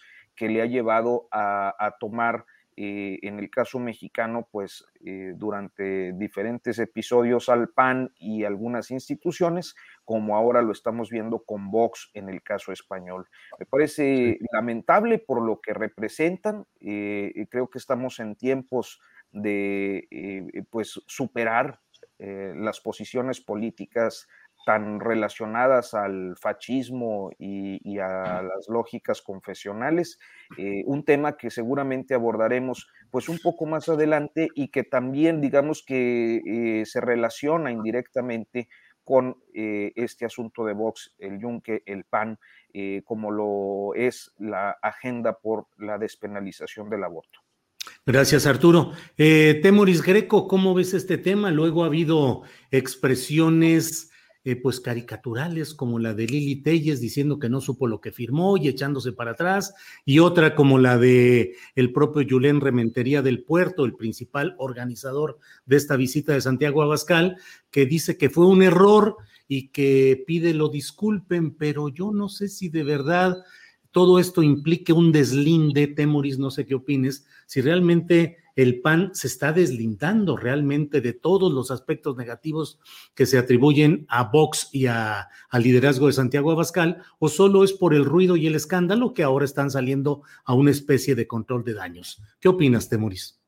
Pues em, es, eh, eh, insuficiente lo que están haciendo, ¿no? Pero, o sea, yo, yo sí creo que algunos de ellos se dieron cuenta de, la bomba, del, escándalo en el, que, en el, que se habían metido. O sea, esta, esta foto que tengo aquí atrás es realmente escandalosa, o sea, un, que se reunieron, que se tomaron la foto, pero no solamente que se tomaron la foto, que firmaron el documento Carta de Madrid de un tipo que, que, que es básicamente xenófobo, que acaban de, decir que eh, cuando, ahora que se, que se cumplieron 500 años de la caída de México Tenochtitlán, acaban de, decir que España había liberado, o sea, que en ese momento España liberó a millones de indígenas, no eh, no, es no es afirmar esto que los aztecas fueran, fueran los mejores eh, eh, bueno, conquistadores, pero tampoco España vino a liberar absolutamente nada. O sea, es una visión totalmente sesgada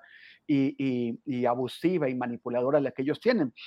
Eh, es, eh, eh, ellos firmaron un, documento, una locura, una tontería, se llama la Carta de Madrid, que está, esa Carta de Madrid está hecha con un lenguaje de los años 60, en donde realmente no se entiende, o sea, están hablando de comunismo, pues ¿de qué comunismo se están hablando? Combatir al comunismo, no hay ningún gobierno comunista, no queda ninguno en el mundo, y aquellos que se pretendieron, o sea, el ni siquiera los chinos que tienen un partido comunista, pues en realidad es un capitalismo de Estado con un gran número de, privilegiados y, otro montón de trabajadores que están en la base.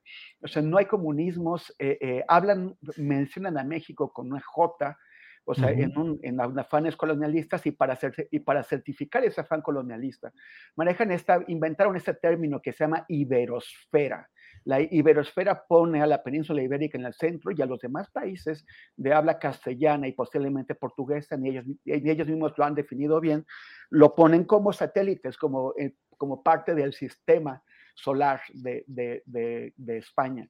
Entonces, estos senadores, que es el 60% de la fracción, o sea, ellos han intentado minimizar eh, eh, lo, que, lo que hicieron y, además han escogido, han, intentado una salida bastante eh, errática, ¿no? Que es echarle la culpa al chico de las copias. Sí, sí, sí. A, este tipo que, que, se eh, llama Cristian Camacho, del cual jamás habíamos escuchado nada, y que y dicen que al, al, al, señor senador Julen eh, Rementería, coordinador de la fracción de los, de los senadores del PAN, se lo chamaqueó su propio chamaco. O sea, el de, el, el de, las redes sociales, ¿no? O sea, es, como absurdo. El, chico, eh, eh, Camacho, lo ha tomado bien porque pues perdió la cuenta de los senadores del PAN, pero ahora tiene a dirigentes fascistas europeos y argentinos como, como Hermann Terch felicitándolo, él, mismo ha retuiteado eh, las felicitaciones que lo, que lo ponen como un tipo lúcido y valiente y bravío, que, que, que y, él dice, sí, este, uno no pide perdón por hacer lo correcto. O sea, o sea él, él, él, está sacando su ganancia política del, del tema, mientras eh, Julian Rementería hace el ridículo con esto. Marco Cortés, calladito, tiene que salir San Santiago Krill, pero hacer un desmentido que finalmente tiene, tiene muy poco impacto porque no retiran al coordinador de los senadores. O sea, el, el, coordinador de los, de los senadores no hizo esto por casualidad. Representa una corriente de pensamiento adentro de su partido y, y, por lo tanto, eh, eh, o sea, que es una corriente de pensamiento que va a seguir actuando desde la extrema derecha, o sea, el, el, el yunquismo y que actúan en un momento de debilidad del PAN, de desintegración, de falta de liderazgos. Y los panistas yo creo que también tendrían que considerar que a quien están abrazando, a Vox. Vox vino a romper el partido de la unidad de la derecha española, el Partido Popular, el partido que, en, el que José María Aznar logró aglutinar a la totalidad de la derecha y de, y de esa forma hacer una competencia eficaz frente a la izquierda española y apareció Vox desde adentro, dividió al partido y ahora tiene que darle otro tipo de consideraciones porque, porque es su aliado necesario e indispensable. Hay, que, hay que pensar si eh, en la situación de crisis en la que, en la que está metido el PAN, pues eventualmente gente de la corriente de Julian Rementería no podría intentar una, una, pues una jugada así si se sienten que no están correctamente representados, si sus decisiones no, no, se, no son representadas en los eh, eh, proyectos del partido. Claro. Bien, Temoris, muchas gracias. Eh, Arnoldo Cuellar, Agustín Laje ha tenido pocos reflectores porque todo el ruido se ha centrado en la figura, que es la figura mayor de Santiago Abascal, la mayor en este escándalo, digamos. Pero Agustín Laje es un ideólogo argentino, ideólogo de la ultraderecha, ha escrito un libro que se llama algo así como El libro negro de la nueva izquierda, alguna cosa así por el estilo, y es un hombre muy influyente en esos ámbitos de la extrema derecha.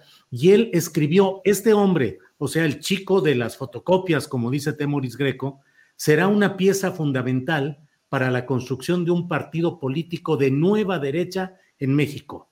Pone nueva derecha con iniciales mayúsculas. Los cobardes del PAN lo cesaron por organizar un acto con Santiago Abascal y gracias a eso evidenció que la dirigencia del PAN está arrodillada a la agenda izquierdista. Arnoldo Cuellar, ahora resulta que el PAN es un partido infiltrado por la izquierda, eso dijo también Agustín Laje, y hay varias expresiones de la ultraderecha en tweets, en las cuentas como sublevados, en varias más, que están diciendo que el PAN está al servicio de la izquierda, de la agenda de la izquierda. ¿Cómo ves este, este punto, Arnoldo?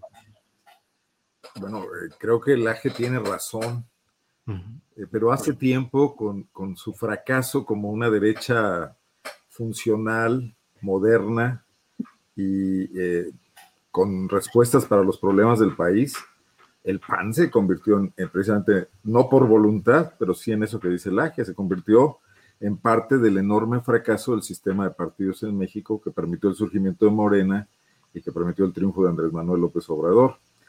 El, enorme esfuerzo que estaban realizando los partidos de oposición en México para deponer agendas y tratar de subirse a un esquema mínimo para confrontar eh, pues, el tsunami que les había arrastrado en 2018, se ve saboteado completamente por estos hechos, por, la foto con Vox, por, bueno, por, esta actitud de, de estos ideólogos de ultraderecha.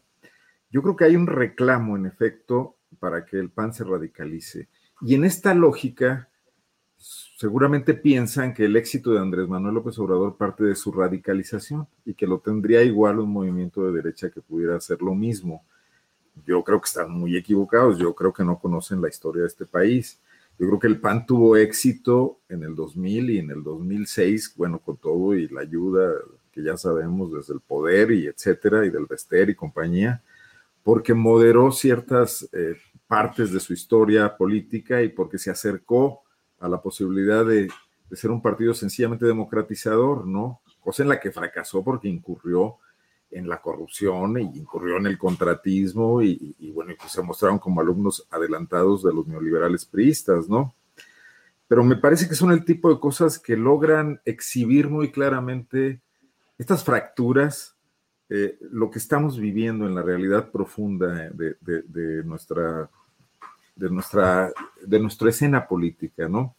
Mira, eh, me parece que el PAN, que no ha podido, como ya lo señalaron aquí, tanto Arturo como Temoris, tú mismo, Julio, deslindarse del tema, que, están en una timidez total. Hoy escuchaba a, Larios, al que está eh, eh, momentáneamente al frente del partido con la licencia de Marco Cortés, Héctor Larios. que va a ver Héctor Larios, que se va a reunir con los senadores, pero que no tiene tiempo esta semana porque no va a estar en la Ciudad de México y que ahí veré, verá cuándo puede reunirse con ellos para valorar qué hacer.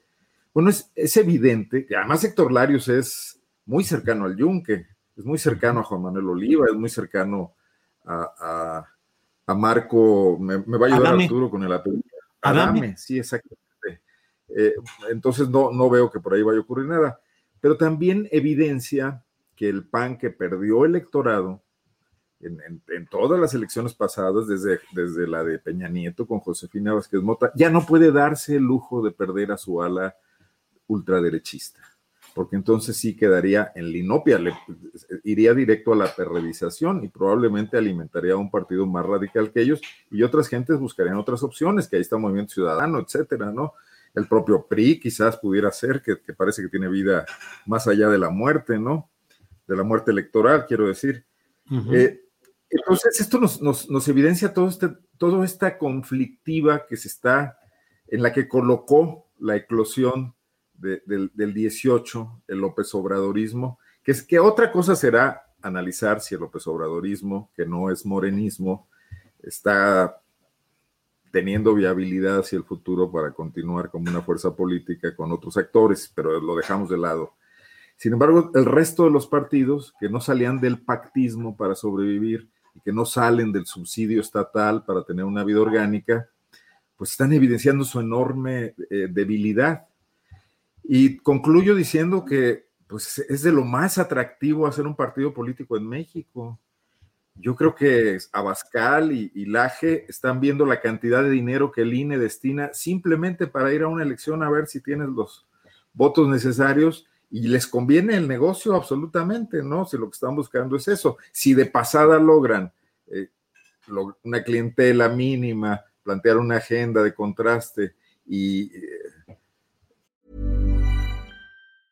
When you're ready to pop the question, the last thing you want to do is second guess the ring. At BlueNile.com, you can design a one-of-a-kind ring with the ease and convenience of shopping online. Choose your diamond and setting. When you find the one, you'll get it delivered right to your door. Go to Bluenile.com and use promo code LISTEN to get $50 off your purchase of $500 or more. That's code LISTEN at Bluenile.com for $50 off your purchase. Bluenile.com code LISTEN. Millions of people have lost weight with personalized plans from Noom, like Evan, who can't stand salads and still lost 50 pounds. Salads, generally, for most people, are the easy button, right? For me, that wasn't an option. I never really was a salad guy. That's just not who I am. But Noom worked for me. Get your personalized plan today at Noom.com. Real Noom user compensated to provide their story. In four weeks, the typical Noom user can expect to lose one to two pounds per week. Individual results may vary. Vampirizar al Partido Acción Nacional, pues qué mejor. Pero yo creo que ni en España ni en Argentina hay los subsidios que hay para eh, hacer política partidista en México. Revies que va a ser un buen negocio entonces aquí, colonizar la Nueva España de nuevo. Bien, Arnoldo Cuellar, muchas gracias. Arturo, eh, dentro de estos movimientos que pues eh, uno debe preguntarse si son inconexos o están conectados, eh, pues está también la movilización que se ha dado afuera de la Suprema Corte de Justicia de la Nación, eh, tratando de presionar a los ministros de la Corte en el tema de la de declarar constitucionales o no las reformas relacionadas con el aborto en dos estados del país, pero finalmente sale de nuevo la bandera de la lucha contra el aborto y ahí confluyen organizaciones de derecha, de ultraderecha, clericales. ¿Qué opinas sobre este movimiento en el cual pues la posición de la Suprema Corte ya está muy definida en el sentido de no aprobar la penalización del aborto, pero ¿cómo ves estas movilizaciones y esa bandera, Arturo? Mira, yo, yo creo, eh, y por eso decía, eh, no, no sé si haya necesariamente una conexión estratégica, táctica, operativa, pero sí hay una conexión ideológica indiscutible. Eh, en principio diría, el, el tema con, con, lo ocurrido con el PAN es que eh, a veces tendemos a ver a los partidos políticos y a las instituciones de manera monolítica. Eh, a mí me parece que en el PAN convergen diferentes eh, corrientes y una de ellas es ultraderechista, que es la identificada con el yunque, así como otras formaciones, los tecos o pues simplemente gente muy relacionada con los grupos de iglesia que decide participar activamente en la vida política, llevando a extremos ultraderechistas y ultraconservadores algunas posiciones que luego tienen empatía eh, entre sectores eh, de la población, pues porque gozan eh, también del respaldo de jerarcas religiosos, ciertamente católicos. Lo que estamos viendo en la Corte es la revisión del caso Coahuila y del caso Sinaloa. Eh, curiosamente, yo en el caso Coahuila eh, creo que eh, podría decir que es el obispo Alonso Garza quien pues ha sido un activo promotor de diferentes posiciones que van en contra de los derechos progresivos o de los derechos de nueva generación, derechos humanos de nueva generación, y eh, en el caso de Sinaloa de manera destacadísima y con acciones a veces auténticamente de terror, el caso del obispo Jonás Guerrero. Lo digo porque el tema de despenalizar el aborto, que es concretamente este, eh, que tiene ocupado hoy a la, agenda de la Suprema Corte y que, bueno, pues ya perfiló la, inconstitucionalidad de la, de la penalización, eh, forma parte de una serie de temas y de derechos que a lo largo de los años eh, diferentes expresiones políticas con eh, orientación religiosa han rechazado. Y en ese sentido el obispo Jonás eh, pues ha participado directamente eh, en la presión, eh, en, otros temas y en este, en temas como el libre desarrollo de la personalidad, para ser más, más preciso, ¿no? libre desarrollo de, la personalidad para los niños, temas como pues toda, toda esta gama de conceptos muy novedosos que se dieron eh, en la Ley General de Niños, Niñas y Adolescentes desde 2015, más o menos 2016, 17, cuando se estaban aprobando, eh, temas que tienen que ver con eh, la diversidad sexual, con, con, los grupos LGBT, con la población LGBT más, y naturalmente el tema del derecho a decidir de las mujeres. Entonces, estos asuntos que son tan cercanos a las iglesias luego tienen la expresión política principalmente a través de, algunas formaciones eh, de sociedad civil, como las que estamos viendo expresándose afuera de la Suprema Corte, pero me parece aún más peligrosa la expresión política, como es en el caso de los legisladores panistas que eh, defienden a ultranza las posiciones eh, como estas que acabamos de mencionar, anti eh, derechos de nueva generación, derechos humanos de nueva generación, pero que son transversales a otros partidos políticos, porque la presión es muy intensa. A los políticos, por ejemplo, del PRI en su oportunidad, les preocupaban mucho las presiones de los jerarcas católicos, todavía hace tres años, en relación a estos temas. Y eh, en el actual partido gobernante, pues estas expresiones también están presentes, porque no corresponden únicamente a una agenda católica, o sea, la ultraderecha no solo es católica, también puede ser evangélica y el PES ha sido muy activo en eso. El día de hoy, por ejemplo, en la Suprema Corte estamos viendo este tema de la despenalización del aborto, pero también está el asunto de la objeción de conciencia. Y la objeción de conciencia fue un asunto que eh, eh, eh, inició y, promovió el PES, aliado de Morena en 2018, en el legislativo anterior.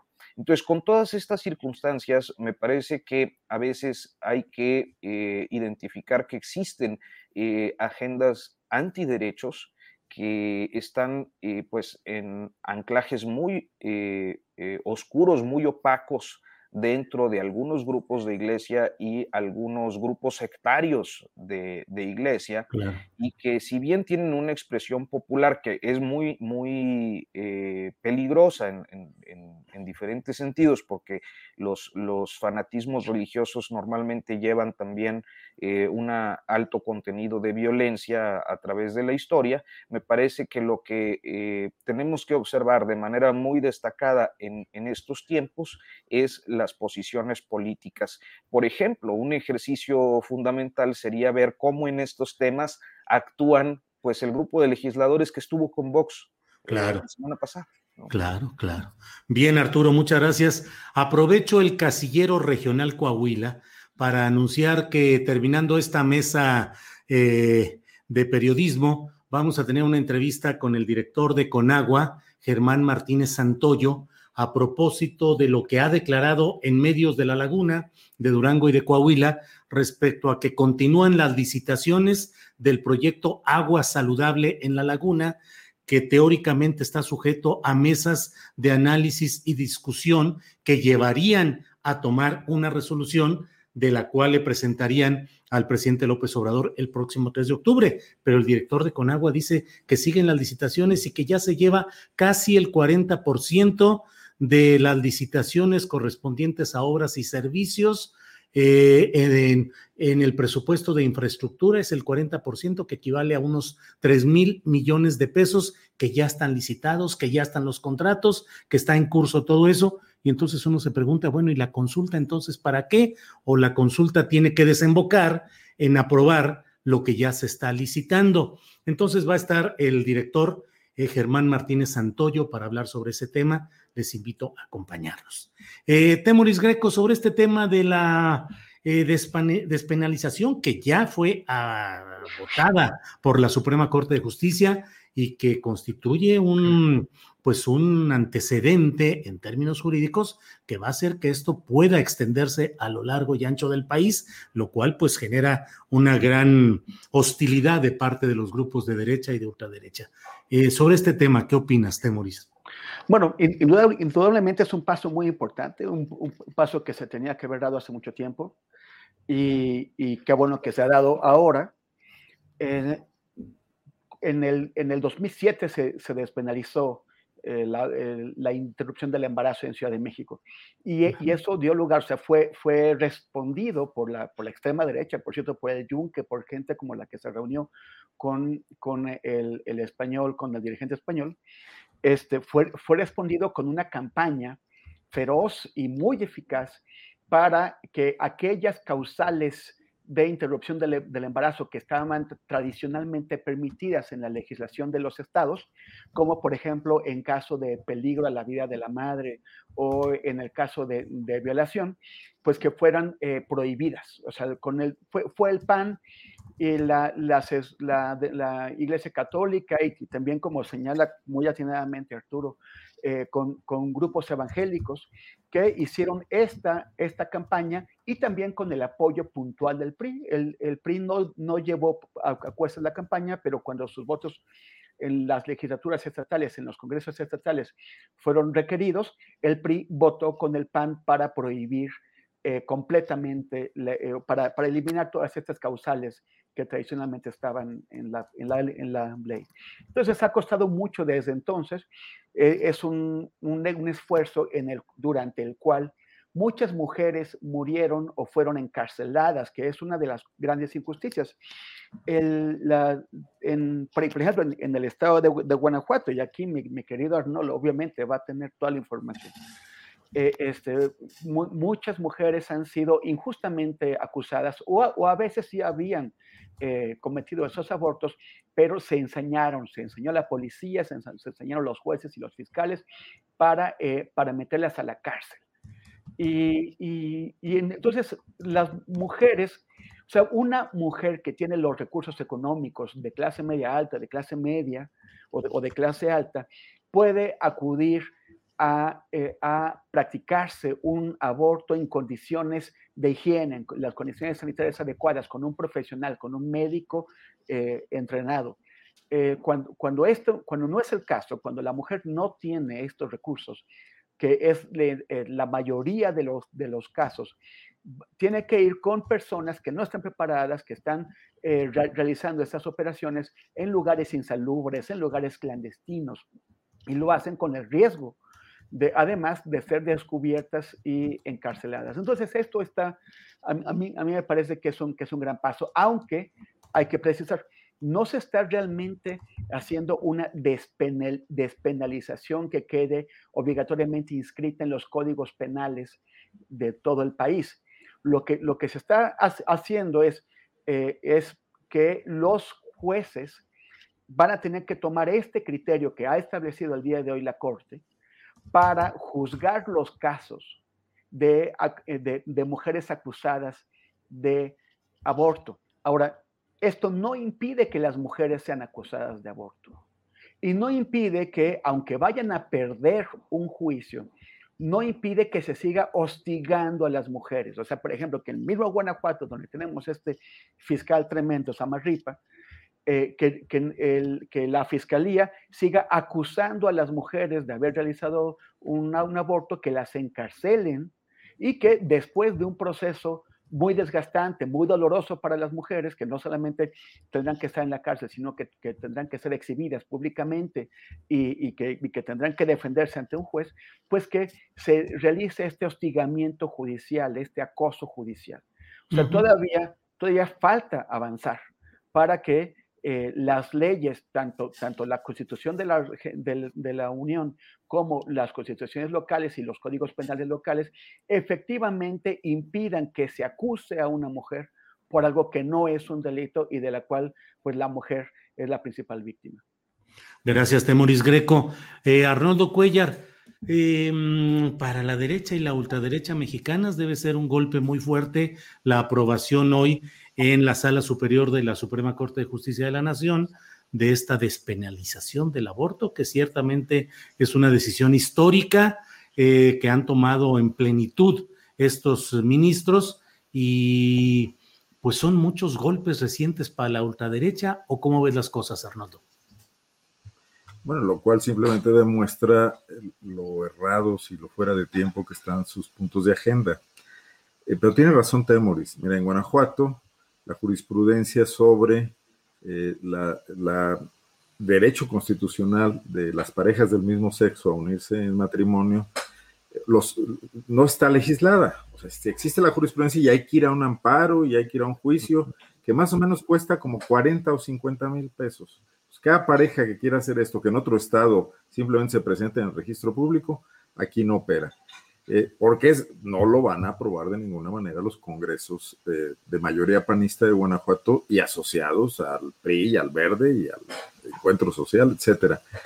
Eh, entonces, la, este es un hecho simbólico, ideológico muy importante, desde luego celebrable, y creo que no hubiera podido ocurrir sin la composición actual de la Corte, y también con todo y todo, sin este aire fresco de debate público que se ha abierto en el país, independientemente de la polarización y de todo lo demás, para hablar de estos, de estos temas y para, por ejemplo, no hubiera podido ocurrir con una corte rendida al presidente de la República Prista, como solía ocurrir, ¿no? Con ministros como Medina Mora, por ejemplo, ¿no? Pues de alguna manera, eh, ahí hay que reconocer que se están generando avances que no dependen exclusivamente de López Obrador, yo creo que dependen de la sociedad mexicana y de la forma en que ha venido eh, votando elección tras elección, abriéndose al debate, obligando a los medios de comunicación a, regenerarse y a reconstituirse, y que tendrá que ir pasando en los estados. Fíjate que hoy en Guanajuato, las coincidencias estas bonitas de la historia, ¿no?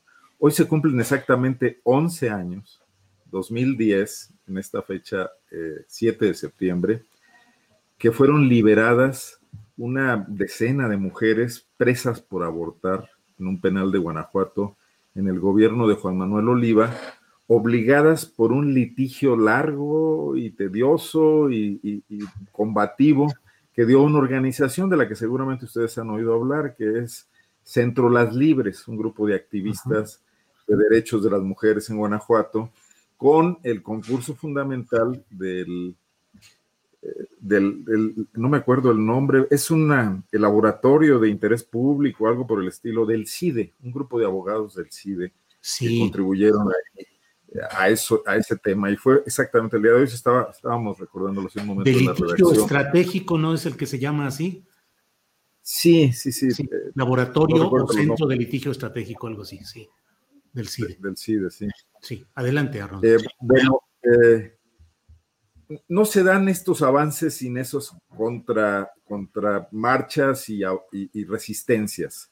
Guanajuato fue el primer estado, o si no el primero, uno de los primeros, que respondió en 2009 a la eh, despenalización del aborto en la Ciudad de México con la modificación constitucional del artículo primero de la, de la Constitución local, para eh, resguardar el derecho a la vida, proteger el derecho a la vida desde la concepción, que luego se vino en lo que ya Temoris muy bien reseñó en varios estados del país y en algunos de ellos, Temoris, con eh, activa eh, actuación del PRI, del PRI, además dirigido a nivel nacional por Beatriz, ¿no? Paredes, que era una mujer feminista y de avanzada, pero que en su búsqueda, como le pasa a los partidos políticos, de, de, los apoyos en aquel momento de la Iglesia Católica para recuperar, estaban en la oposición, ¿no? Para recuperar espacios políticos, pactó con, los, con, el clero, con el alto clero mexicano. Entonces, esta es una historia muy larga. Sí es muy importante lo que ocurrió el día de hoy y no es de ninguna manera el fin de la historia, porque quedan pendientes. Creo que incluso, eh, por ejemplo, quedó pendiente de que la Corte se pronunciara con respecto al tema del aborto forzado. Eh, no, ya no sé cómo quedó la objeción de conciencia, pero entiendo que se habló bastante de ella en el debate ayer, eh, calificándolo que no es un derecho que esté por encima del derecho de las mujeres a decidir. Y se viene el tema de Sinaloa. El tema de Sinaloa es precisamente estos artículos que protegen el derecho a la vida desde la concepción y que de eh, recibir el mismo tratamiento de lo que pasó el día de hoy, sí podría propiciar amparos directos contra las constituciones de los estados que lo, que lo hicieron, ¿no? Pero claro, en casos individuales. Entonces, este, me parece muy interesante. Eh, frente a esto, ¿qué tiene la ultraderecha? Bueno, podría tener un discurso articulado y razonable, no irse a juntar con Vox, eh, que sí me parece eh, una torpeza mayúscula, ¿no? y, la carencia de ideas fundamentales de estos grupos políticos que tendrían todo el derecho a existir y tendrían todo el derecho a tratar de defender una agenda pública, pero nada los exime de hacerlo apegados a, un, a una mínima inteligencia táctica y estratégica, incluso con quienes no estamos de acuerdo con ellos, ¿no? Eh, me parece que optaron por lo peor, optaron como ahora sí que haciendo referencia a una caricatura histórica, a ir por un príncipe barbado europeo, ¿no? Porque parece que aquí no tienen ninguna clase de soluciones. Y si siguen así, los veo inermes frente al deseo de cambio de la sociedad mexicana, que no es de ninguna manera un compromiso con la agenda de la cuarta transformación. Creo que incluso eh, habría que ir más allá de eso, ¿no? Gracias, Arnoldo Cuellar. Em, Arturo Rodríguez, entre otros de los temas de este día es que se ha dado a conocer el dictamen técnico final relacionado con el accidente en un tramo de la línea 12 del metro. Pues la sorpresota es que finalmente lo que se está señalando, lo que se está informando, pues es el villano ya oportunamente anunciado, los malvados pernos, los pernos que hicieron que se pandearan las vigas por falta de esos pernos funcionales. Eso es lo que dice el informe de la empresa extranjera contratada para estos propósitos, DNB. Dice que el pandeo de vigas por falta de pernos funcionales provocó el colapso en la línea 12. Eso dice el dictamen técnico final. ¿Qué opinas, Arturo Rodríguez? Bueno, mira, primero eh, debo decir que me, me, quedé con hambre. Este, me hubiera gustado que el, el maestro Arnoldo guanajuatizara aún más la, la, su comentario en, en, esta tanda anterior, porque eh, creo que recoger la experiencia de las libres, eh, que yo conozco poco, pero eh, lo poco que conozco me parece extraordinario y también la forma en la que se bifurca la clase política con los grupos de iglesia, eh, pues no tiene mejor ejemplo que el estado de Guanajuato, ahí donde está el maestro Arnoldo, así que espero que en otra oportunidad haya más, más eh, tiempo para exprimirlo. Bien. Eh, en, respecto al, al, tema de la línea 12, pues creo que a final de cuentas se confirma aquello que había anticipado The New York Times sí. hace unos meses, en cuanto al, a los aspectos deficientes de la obra. Ahora, eh, este es un, un, dictamen que naturalmente eh, pues causa muchísima polémica porque tiene una alta carga de contenido político, eh, dado que al tratarse de la construcción y tener pues una cadena de mando que nos coloca frente a, a eh, creo yo, eh, la línea 12 nos colocó frente al anticipo, o sea, la línea 12 precipitó eh, la sucesión presidencial. Uh -huh. me parece que va a ser muy interesante observar en estos días hacia, hacia dónde se van moviendo las cosas, porque creo que uno de los aspectos centrales de ese accidente, incidente, como prefieren llamarle en la institucionalidad, es que y pues ya tiene de origen un eh, tufo importante de impunidad. Y, porque, pues como siempre, se buscará algunos técnicos de bajo nivel, algunos funcionarios sin mucha relevancia política y eh, prácticamente la empresa. Los camachos, de, los camachos de la línea 12. Exacto. Pues sí. este, los chicos de las copias acá con los panistas y Vox el que lleva el Twitter, ¿no? Uh -huh, pues siempre, siempre, hay un chico de las copias. Sí, sí, sí. Entonces, creo que eh, mi, más allá de, de, de, es decir, los aspectos técnicos tienen que, estos, como los del dictamen y los pernos, tienen que llevar a, a las investigaciones que de fondo eh, establezcan las responsabilidades eh, administrativas y políticas de eh, quienes pusieron las condiciones para que esto ocurriera. Y me parece que ese no es el rumbo que está tomando la justicia en relación al tema de la línea 12, pues precisamente por la gran cantidad de intereses políticos implicados de cara hacia 2024. Ese, ese es mi comentario. Bueno, Temoris Greco, ¿cómo ves este tema de los pernos y su impacto en la sucesión presidencial? La pernocracia que nos espera. Temoris. Pues mira, yo, a ver, se colocaron los pernos en una administración. Después hubo un terremoto y los pernos no fueron corregidos. Ahora, como en, en otra administración. Y en una tercera administración, estos pernos siguieron ahí, pero ya no, ya no queda tan claro que debía haber una intervención. Sí se había dado, pues después del, del terremoto. O sea, a mí, a mí, me parece que, que Claudia Sheinbaum tiene por dónde evadir el golpe. Lo veo más difícil en el caso de Mancera y sobre todo mucho más difícil en el caso de, de Ebrard, porque ¿por qué estaban ahí esos pernos? En, sea, es, es, la, primera pregunta que, tienen que responder. Hubo otras deficiencias que, detectó el examen, problemas de soldadura. ¿Por qué se, hizo mal esta soldadura? O sea, ¿qué, hay? ¿Por, ¿Por, qué había? ¿Por qué se provocaron estas grietas, estas fisuras? A mí me parece que a quien le va a caer más directo el trancazo es a Ebrard, Ahora, esto ya, bueno, ya la, la, empresa eh, hizo, emitió su dictamen, este va a alimentar la investigación de la Fiscalía General de la República, pero como siempre encontramos que al final de todo lo que pasa en cualquier, en la investigación y procesamiento judicial de cualquier asunto que pasa en nuestro país, al final de la línea está Alejandro Gertz Manero, que Alejandro Gertz Manero hace cualquier cosa para beneficiarse de su puesto, pero lo, que, lo único que sí no le, no le interesa es que su eh, institución lleve a cabo su trabajo de manera cabal y transparente.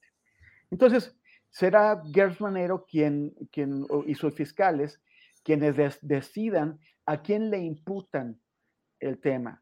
Si, si, lo, si van a ir hasta, hasta arriba de la línea o van a quedarse en, en el chico de las copias o, en, alguien que sea pues el jefe del chico de las copias, pero lejos de, esto. Van a, llevarse a unos albañiles, a unos trabajadores de la construcción, van a, cargarse a algunos eh, eh, eh, ingenieros, al, director responsable de obra, o van a ir a quien dio la orden de apresurar los trabajos para que pudiera quedar dentro del ámbito de, su administración y poder colgarse la medalla de esa línea dorada.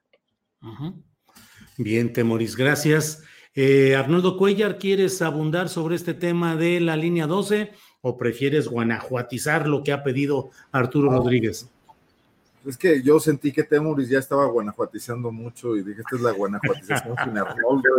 Y yo me sentí, y, le iba a pedir además que nos dé un curso de StreamYard porque veo que hace maravillas con él, pero bueno. Mira, leo lo que nos, lo que publica el Universal y dice falta de pernos funcionales. Y no me queda claro si la falta es porque no estaban o porque no fueron reemplazados cuando terminó su vida útil. Y yo pienso que eso sí tiene una responsabilidad de alguien en su momento del, del, y después del que tendría que estar al pendiente del mantenimiento. Y creo que ese alguien que es responsable de esto tiene un jefe político que tendría que supervisarlo. Y si esto no ocurre y esa cadena de mando no se supervisa y no queda clara, pues la, la línea 12 tenderá a convertirse el accidente de la línea 12 en el Ayotzinapa de, de Andrés Manuel López Obrador y de Claudia Sheinbaum y quizás de Marcelo Ebrard, ¿no? Eh, abriendo interminables revisiones a esta situación y por supuesto toda la munición de la que puedan cargarse los opositores, que además, bueno, pues está bien, está para eso se es oposición también, ¿no? Eh, para eso también se, se, tiene la pretensión de ser un régimen diferente. El no somos iguales de Andrés Manuel López Obrador tendría aquí un espléndido escenario para mostrarse, pase lo que pase como él mismo ha dicho, solamente habla por su hijo, que es menor de edad, y los demás, pues que ruede la bola, ¿no? Si no ocurre así, pues estamos en lo mismo, en lo mismo que ha vivido este país desde su vida independiente. desde que Hidalgo y Allende se echaban la culpa uno al otro de sus desastres militares, ¿no?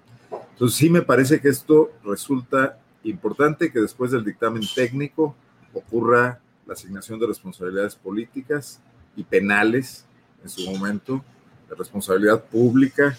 Y bueno, sí desconfío, porque ya es evidente que el fiscal Gertz Manero está atrapado en una fiscalía que no solamente no ha sufrido la cuarta transformación, creo que ni siquiera la tercera, sigue siendo una fiscalía del pasado más remoto de este país, con los mismos nombres, los mismos funcionarios, con una infuncionalidad total. Y bueno, pues eso va a tener una consecuencia política importante. Muchos, muchas derrotas opositoras eh, por su incapacidad para construirse como una opción logran de alguna manera defenderse o paliarse por estos errores también del gobierno, ¿no? por estas indefiniciones o falta de voluntad para aclarar las cosas y para ser realmente diferentes. Bueno, pues Arnoldo Cuellar, muchas gracias. Son las 2 de la tarde con 51 minutos. Ya estamos en la parte final de esta mesa de periodistas que empezamos eh, puntualito las 2, 2, 1, no me acuerdo. Eh, nos queda este espacio y a las 3 de la tarde tenemos, invito a la audiencia que nos acompañe, la entrevista con eh, Germán Martínez Santoyo, el director de Conagua. Vamos a hablar sobre el proyecto Agua Saludable en la Laguna y bueno, las uh, preguntas y las dudas que hay sobre este tema. Entonces, uh, él estará listo en, a las 3 de la tarde para que la audiencia esté lista para este tema. Eh, Arturo, luego hacemos esto de, vamos a aprovechar los ocho minutitos que nos quedan para lo que decimos el postecito, el tema que quieras uh, tocar, invitar a que nos, a que sigamos viendo notas sin pauta, los reportajes, las entrevistas, lo que quieras, Arturo, por favor. Hombre, muchísimas gracias, Julio. Siempre es un gusto. Pues mira, este, yo creo que eh, vale la pena destinar mi comentario. Sé que hemos hablado de temas muy profundos, de este, eh, de esta exhibición pública del ultraconservadurismo que intenta volver por sus fueros en este país. Eh, que bueno, me parece eh, importante observar, creo que la coincidencia está en las implicaciones, las consecuencias políticas de una obra mal ejecutada que tuvo como, como resultado el, el asunto de pues la muerte de personas y, y más.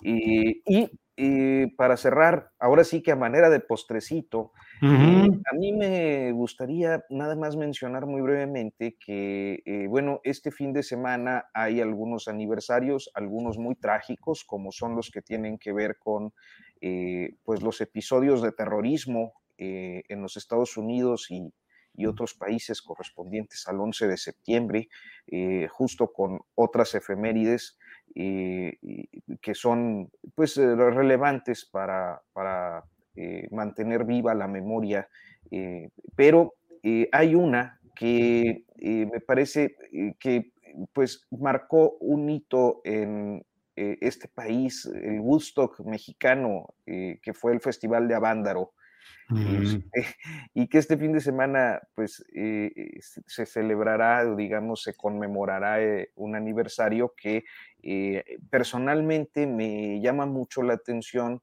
pues por un registro fotográfico, sí por lo que implicó eh, cultural y socialmente, pero también por el registro fotográfico, pues de eh, a quien pudiéramos considerar si hubiera premio Nobel de fotografía, pues nuestra premia Nobel de fotografía, que es la maestra Graciela Iturbide, eh, una obra extraordinaria. Este, y bueno, pues básicamente eso, recordar ese, ese episodio que creo que pues fue importante para, para eh, pues toda una generación y para el futuro de, de, de, la música en este país. Arturo Rodríguez, muchas gracias. Temoris Greco, el postrecito, lo que desees agregar en esta parte final de la mesa, por favor. Pues, pues na, nada más eh, ver qué, qué, qué, bonito, Arturo, que conserves la memoria tan fresca del Festival Avándaro. Debe haber sido muy emocionante estar ahí.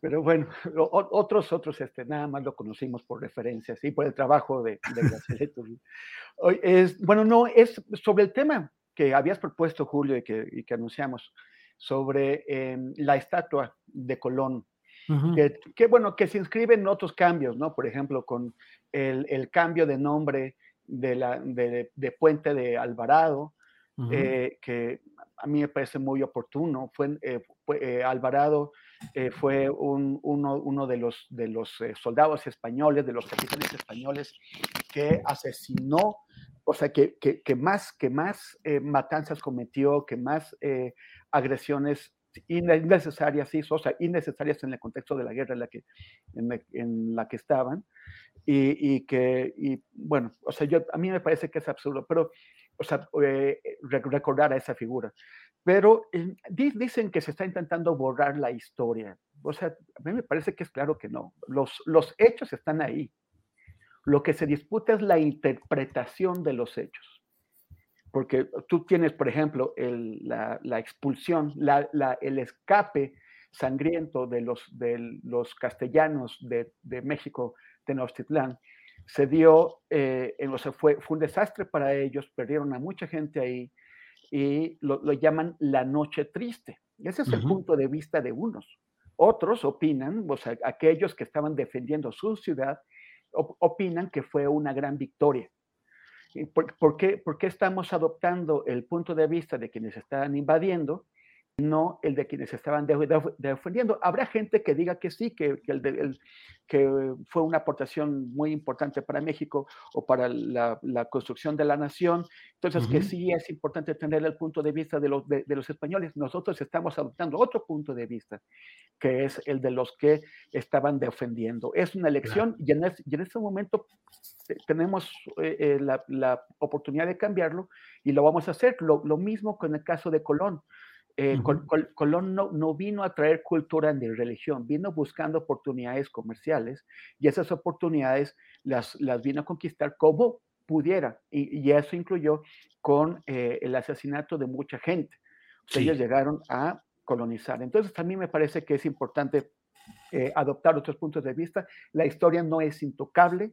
La historia dicen que la escriben los vencedores, pero al paso del tiempo también podemos comprobar eh, que, se puede corregir eh, las interpretaciones de la, de, la, historia. Y ya dicho eso, solamente invitar a, que, a que me sigan, por cierto que nunca lo hago, pero ya lo quiero hacer más seguido. Adelante. A, que me sigan en Facebook, en Instagram y en Twitter. Eh, facebook.com diagonal temoris en Twitter, con arroba temoris y instagram.com también temoris. nadie me peleó el, el, nombre, entonces pude, pude ocuparlo así y espero que nos veamos ahí. Gracias, Julio, y, gracias a, Arnoldo y a todos. Al contrario, muchas gracias. Arnoldo, ya en el postrecito final sobre la mesa, ¿qué es lo que pones, Arnoldo? Voy a tratar de compartir pantalla, espero que se pueda ver. No sé si tengo las habilidades que tiene. Este, aquí está. Ahí está, ya, mira. Hoy, hoy en Guanajuato se dio esta movilización en varias oficinas de la Fiscalía General del Estado. Los fiscales, agentes del Ministerio Público, secretarias, peritos, salieron así espontáneamente a tomarse fotos y ponerlas por ahí en sus redes, mostrando unión, compromiso y lealtad, no con la sociedad de Guanajuato, no con las víctimas, sino con el fiscal general, Carlos Amarripa Aguirre.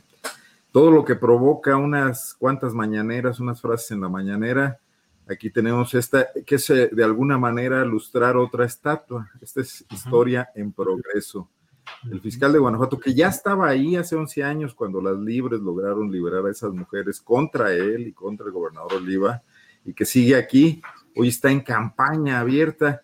Y además el gobernador no está en Guanajuato, desde hace dos semanas, semana y media está en Europa. Claro. Haciendo videos todos los días para promover inversiones, que no sé, no sé cómo caerá esto en tiempos de pandemia y anunciando algunos cuantos millones de pesos que están llegando a Guanajuato, pocos, por cierto, comparados con los que llegaban en, años pasados. Y aquí tenemos todo un movimiento político del fiscal usando recursos públicos, tiempo de trabajo para salir a enaltecerse, a autoenaltecerse. Espero que lo registren, compañeros. Esta es guanajuatización de la buena. La nómina sigue, la nómina vive, la fiscalía dice que sigue, pero bueno, pues ahí está la solidaridad de nómina. Muy bien, Arnoldo Cuellar. Pues muchas gracias a los tres. Temoris Greco, gracias, buenas tardes. Ah. Gracias, Temoris. Hasta luego. Hasta luego. Eh, Arturo Rodríguez, gracias y buenas tardes. Muy buenas tardes, Julio, y gracias, Arnoldo Temoris, como siempre, un gusto estar aquí y coincidir con ustedes. Arnoldo, buenas tardes y muchas gracias. Igualmente, un placer como siempre. Espero los martes con ansias. Nosotros también. Gracias, hasta luego. Bueno, pues ha sido la mesa de periodistas de los martes y bueno, pues tenemos ya eh, a continuación, como le había señalado, vamos a hablar con el director general de la Comisión Nacional del Agua, de Conagua. Él es eh, Germán Martínez Santoyo, a quien saludo con gusto. Germán, director, buenas tardes. El micrófono, el micrófono. Por ahí andamos. No se escucha, no se escucha, no se escucha el micrófono. Este, ¿qué haremos? ¿Salimos de la conexión y entramos de nuevo? ¿O qué hacemos? Em, déjeme ver. ¿Qué haremos, Germán? Pues si quieres, eh, sácalo, sí. Vamos a salir tantito y vamos a esperar a, a que entre si me escuchan, yo creo que lo mejor es que salgan y vuelvan a entrar al StreamYard para, para reconectar esto, por favor. Eh, bueno, mire, eh, mientras tanto le voy diciendo, hay muchos comentarios. Em, eh, tocar pantalla y activar mic, dice 301. Pues a veces se enredan estas cosas y no crea este tal StreamYard que tiene mucha facilidad y que es un programa que aparentemente solo da uno un clic o dos clics y ya está listo para entrar. Luego suceden cosas extrañas en esta cuestión de la tecnología y yo sé que a veces esta tecnología es la que se, se atora un poco. Es muy bueno este sistema StreamYard, pero ahí está atorado. Ya está. Eh, Andrés, a ver, ¿me escucha ya, Germán? Yo te escucho muy bien, Julio. Muy bien, muy bien. Muchas gracias, Germán. Gracias por esta oportunidad de platicar.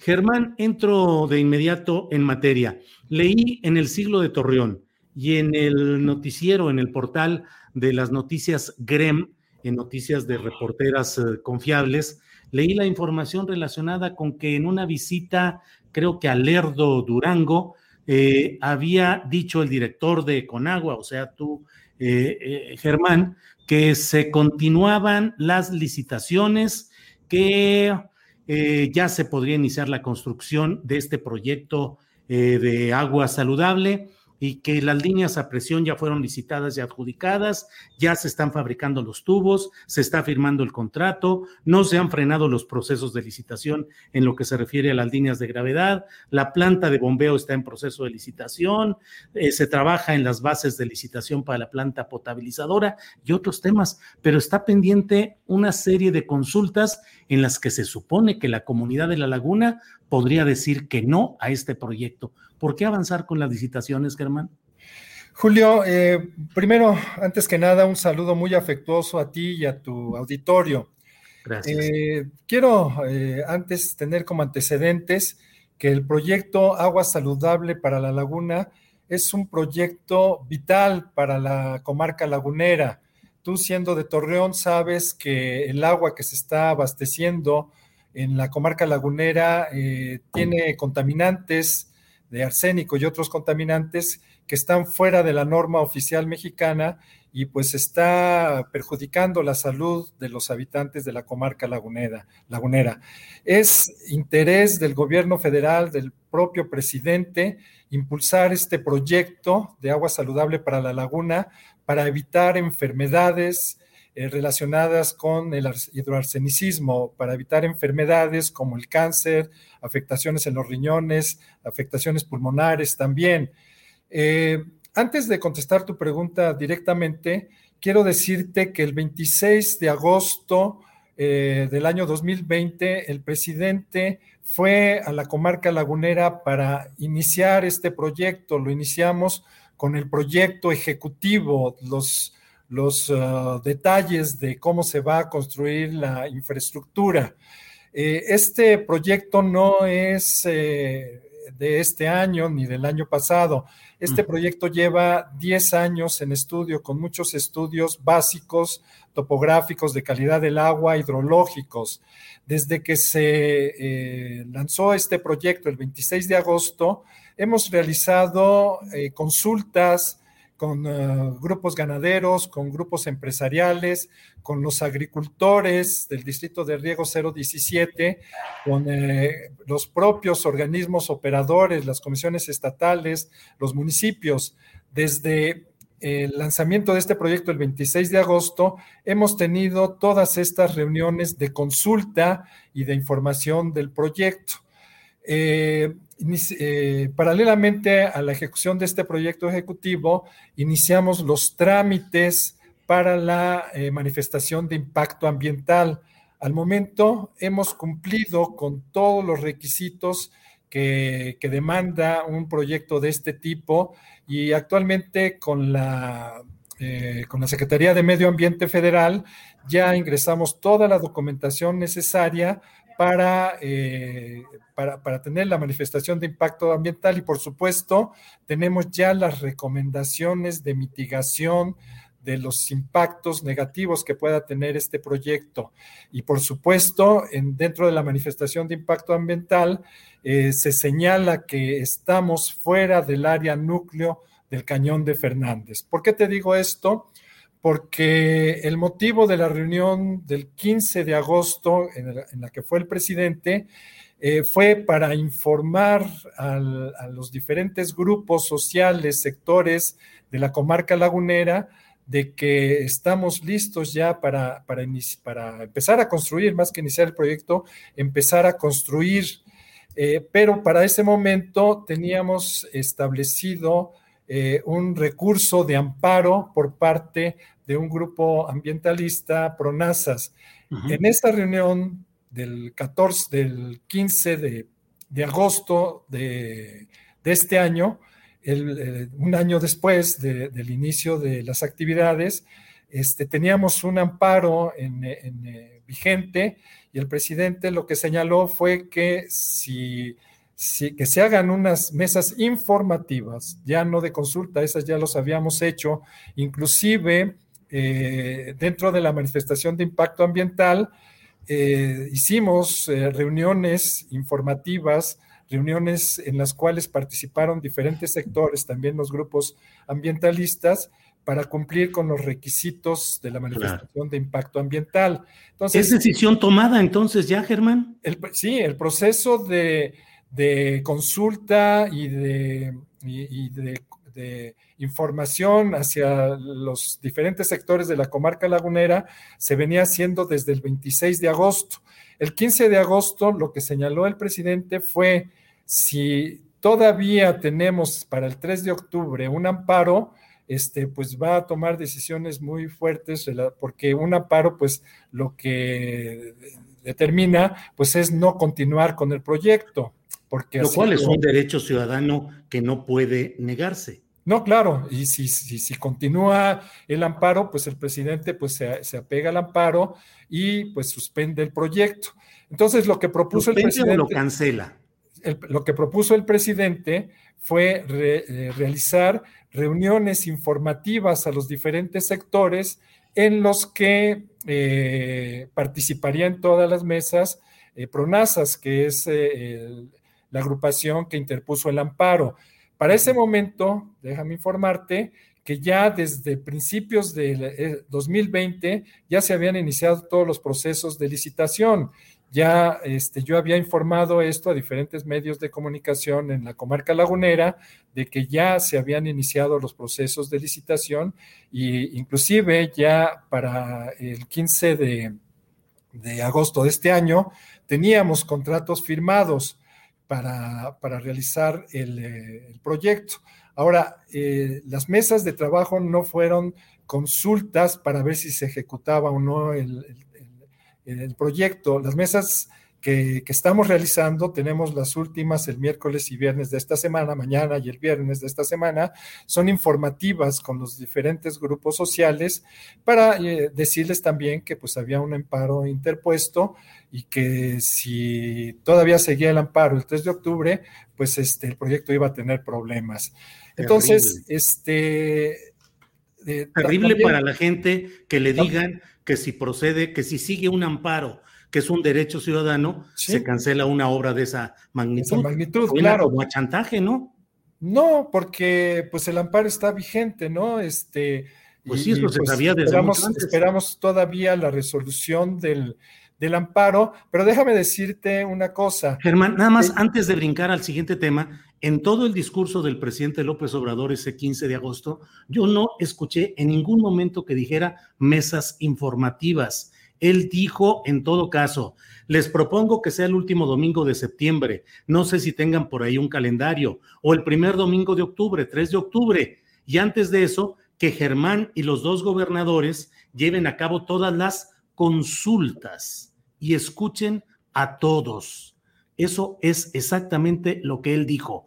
Lleven a cabo todas las consultas y escuchen a todos. ¿Para qué escucharlos si ya está decidido?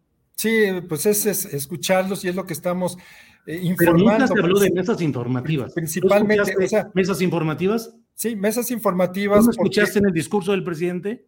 Bueno, es lo que yo estoy haciendo, porque es lo que. Pero el presidente dijo consultas. Ya las consultas para el proyecto ya estaban hechas. O sea, yo me reuní con agricultores, con cámaras de comercio, con eh, ganaderos, para sí hacer una consulta del proyecto. Y dentro de la manifestación de impacto ambiental también se hicieron consultas. Lo que dijo el presidente fue, efectivamente, tal vez dijo consultas, pero era para respecto al amparo.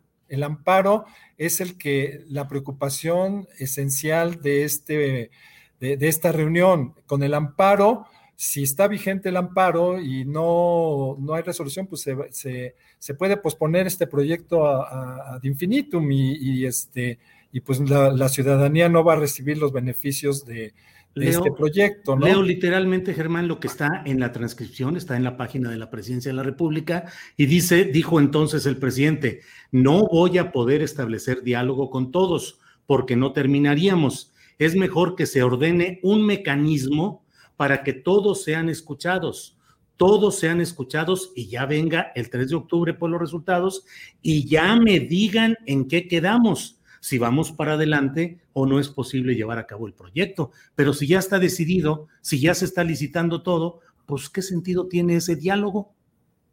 Bueno, porque todavía no estaba definido, eh, no está definido el amparo, o sea, en qué... sí, pero el amparo es otra cosa. No, es lo mismo, o sea, el motivo de la... O sea, son consultas para ver si aceptan el amparo o no, ¿o qué? Sí, o sea, para ver cómo eh, tratar el amparo, o sea, este, fue una, es, son consultas para revisar cómo está la situación del amparo, porque... No, no, pero no puede ser, Germán, eso corresponde a otro ámbito, al Poder Judicial. ¿Cómo te va a poner a votación o a discusión o análisis? No estamos votando, en estos diálogos no estamos votando, estamos informando del proyecto, dónde está ubicado, para que la ciudadanía sepa que estamos fuera de la zona núcleo, que es el, la esencia del amparo, ¿no? Eh, en el amparo... Eso lo va a decir el Poder Judicial? Sí, pero tenemos que este, informar a la ciudadanía, a la comarca lagunera, que si estamos eh, eh, bajo un eh, litigio de amparo, pues este, el amparo puede decidir que ya no se continúen las obras. Eso estaba fuera de todas las expectativas del desarrollo del proyecto. Ajá. bueno, Germán, ese tema creo que ya queda con las posiciones que tú planteas. Ya no insistiré, pero hay otro tema que es el relacionado con el diagnóstico del problema, hidroarsenicismo y todos los problemas que conocemos quienes hemos vivido o nacido en aquella comarca lagunera. Perfecto. Pero ¿quién tuvo la culpa y qué se hace contra quienes han realizado esa tarea de sobreexplotación de los acuíferos que particularmente han sido las compañías productoras de leche como Lala, entre otras? Y al contrario, no solo no se pide una compensación o no se establece algún mecanismo de pago de lo que han hecho esas empresas, sino que el gobierno federal mete 11 mil millones de pesos para resolver a medias el problema contra el hidroarsenicismo. Sí, son dos aspectos diferentes. El objetivo principal de agua saludable para la laguna es dotar de agua potable a, los habitantes de la comarca lagunera, sin arsénico, sin contaminantes, que cumpla con la norma oficial mexicana y paralelamente dejar de explotar el acuífero que tiene gran cantidad de arsénico, dejar de explotarlo. Ese es, eh, uno de los eh, beneficios que tendrá este proyecto si en el momento en que se, empiece a funcionar el proyecto, se van a suspender eh, la extracción de agua de 160 pozos. Ese es un beneficio eh, del proyecto Agua Saludable para la Laguna. ¿160 pozos que son de Conagua? No, 160 pozos que son de los organismos operadores de agua potable que ya no van a utilizar esa agua porque van a recibir agua superficial de mejor calidad, potabilizada dentro de los parámetros que marca la Secretaría de, Salud en su, eh, en su norma oficial 127. Pero mira, este es un cuestionamiento que siempre me han hecho. Este, ¿Qué vamos a hacer con el acuífero? E, efectivamente, este proyecto, su objetivo principal es dotar a la comarca lagunera de agua potable, eh, libre de arsénico y en la cantidad eh, necesaria para nueve municipios en la comarca lagunera. Ese es el objetivo principal.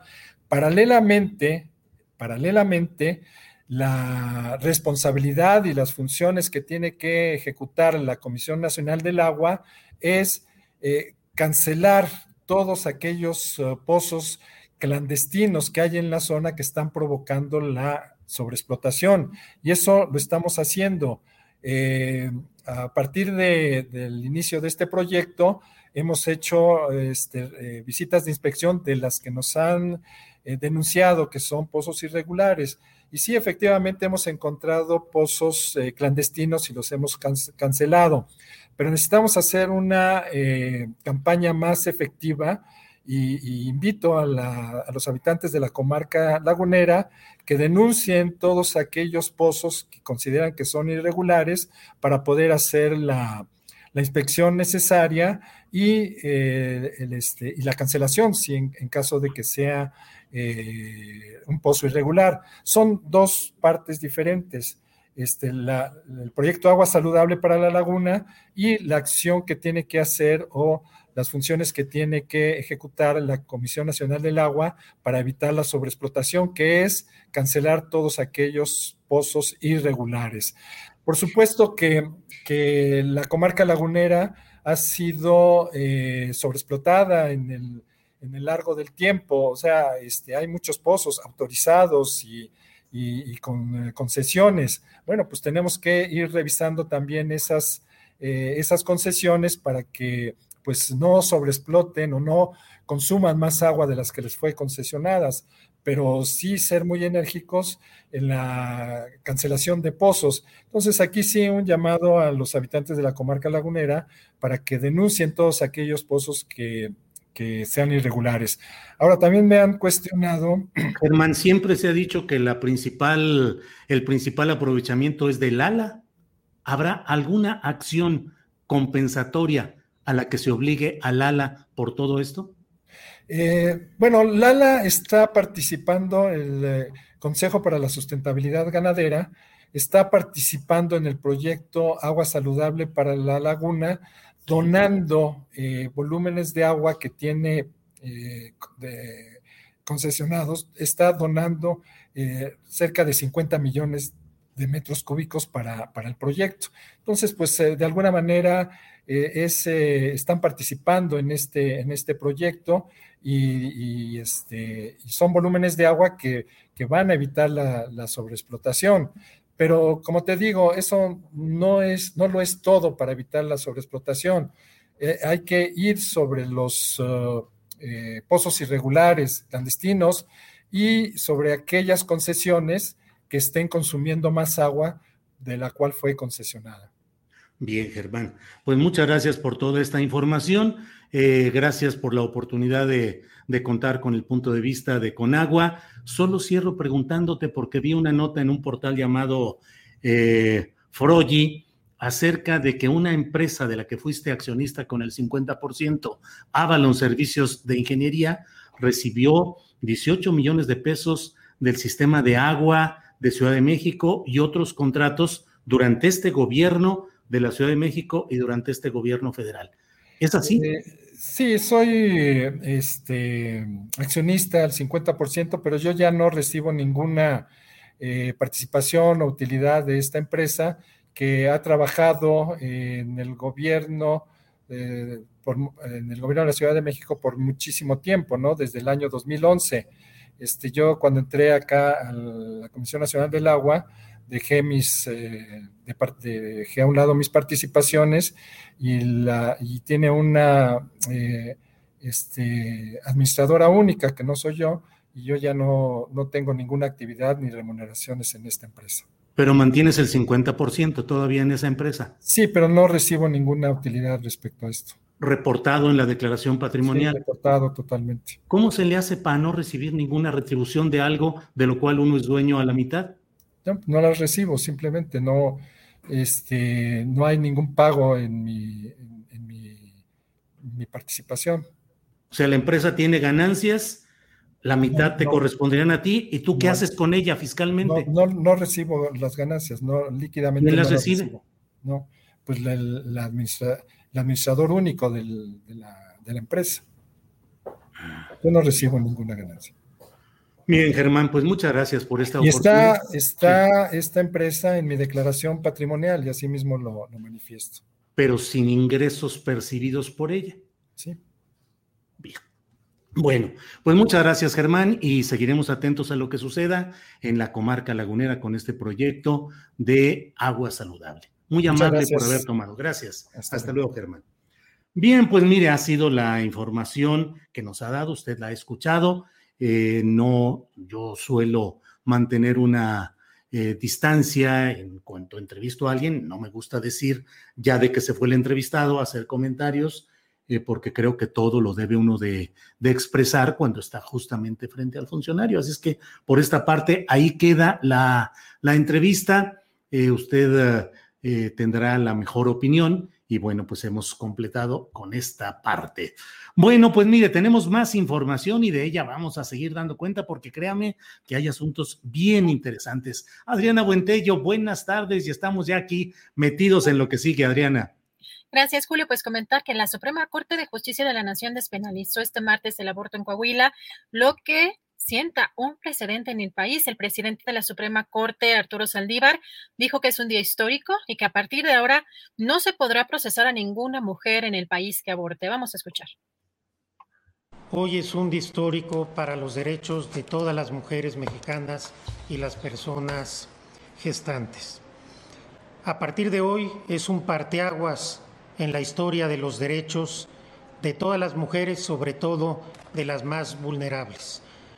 Con este criterio unánime del Tribunal Constitucional, no solo se invalidan las normas que fueron objeto de discusión, sino se establece un criterio obligatorio para todos los jueces y juezas del país.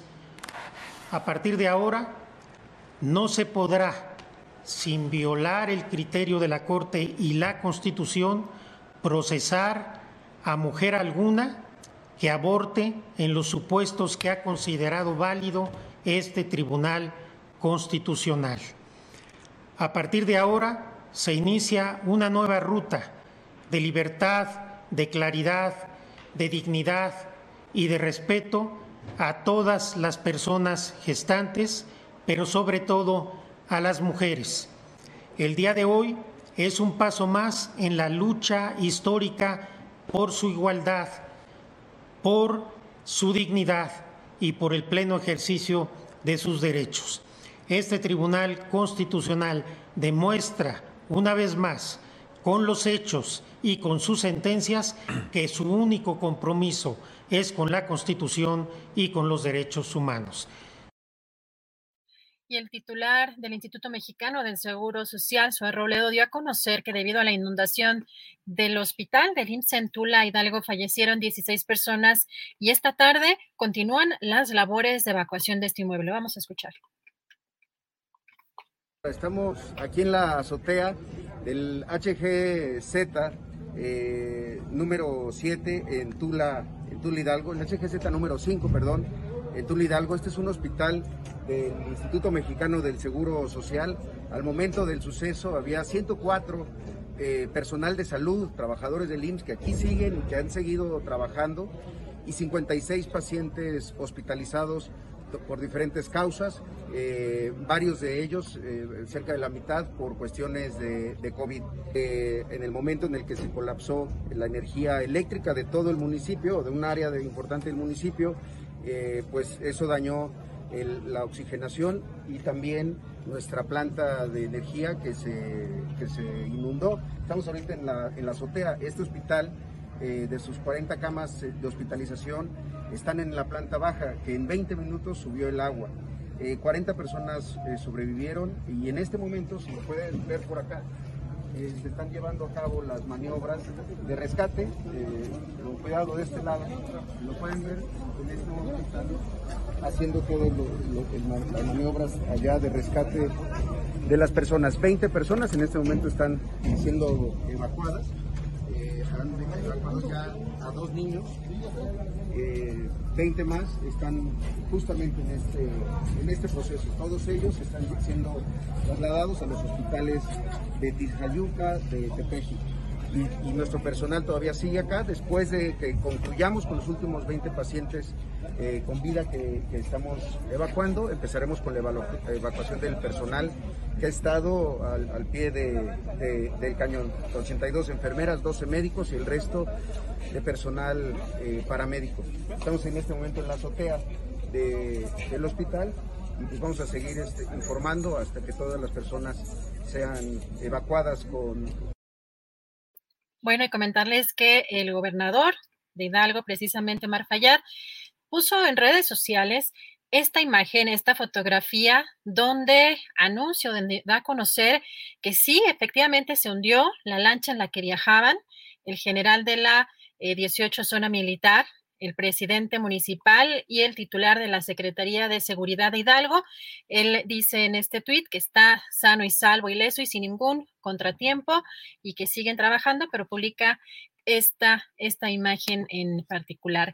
Comentarles además que, como ya lo anunciaban, ya lo analizaban incluso en la mesa, Jesús Esteva, secretario de Obras y Servicios de la Ciudad de México, dio a conocer el dictamen técnico final elaborado por la empresa noruega DNB eh, sobre el accidente en la línea 12 del metro y particularmente pues eh, informa que se dio este accidente, ocurrió, ocurrieron estos hechos como consecuencia del pandeo de vigas eh, norte y sur, de las vigas norte y sur ante la falta de pernos funcionales en una longitud significativa. Vamos a escuchar.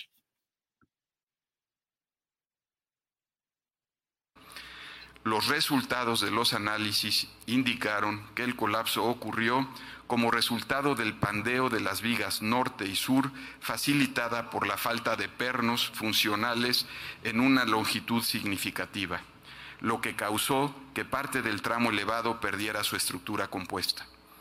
Como resultado, la estructura compuesta estaba operando como dos vigas paralelas independientes, una viga de concreto y una viga de acero, experimentaron condiciones de carga para las que no estaban diseñadas.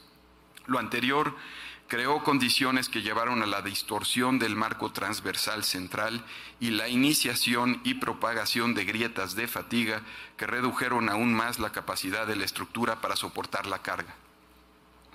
Los factores que contribuyeron a la falta de funcionalidad en los pernos incluyen pernos con soldaduras deficientes, pernos faltantes y pernos mal colocados. Los posibles factores que contribuyeron al colapso incluyen deficiencias en las propiedades mecánicas de las vigas y en el diseño del marco transversal, que no cumplió con los estándares de diseño ASHTO aplicables. Bueno, también comentarles que en la conferencia mañanera, la titular de la Secretaría de Educación Pública, Delfina Gómez, dio a conocer que en el regreso a clases presenciales se han detectado 88 casos de COVID-19 en escuelas, pero solo han eh, cerrado de manera intermitente 39. Vamos a escuchar. Y también hacemos un porcentaje de las escuelas en las que se han detectado casos COVID, que efectivamente se ha tenido una buena comunicación de manera permanente con eh, tanto con los secretarios de educación de los diferentes estados como con la Secretaría de Salud, a quien agradezco mucho ese esfuerzo de colaboración. Hemos detectado efectivamente, como mencionaba el doctor Gatel, 88 casos de escuelas, que esto representaría, en lo que se refiere al porcentaje de escuelas en las que se han detectado casos COVID, representa precisamente el 0.06%. Sin embargo, también cabe hacer la aclaración que de estas 88 escuelas de casos en donde se han detectado, eh, solamente 39 escuelas han cerrado eh, de manera eh, temporal cada 15 días, dependiendo de acuerdo a lo que se considera como recomendación, por lo tanto sería un 0.03% de lo que se ha cerrado y eso también nos da pues un buen indicio de que todo lo que se está haciendo en ese esfuerzo está bien. Bueno, y también en la conferencia mañanera, el presidente Andrés Manuel López Obrador dio a conocer que esta eh, reunión que se llevará a cabo de alto nivel este jueves, bueno, detalló que se le entregará previamente una carta al presidente Joe Biden que incluye una propuesta para ordenar el flujo migratorio. Escuchemos. Es básicamente el tema migratorio y eh, una propuesta para ordenar el flujo migratorio.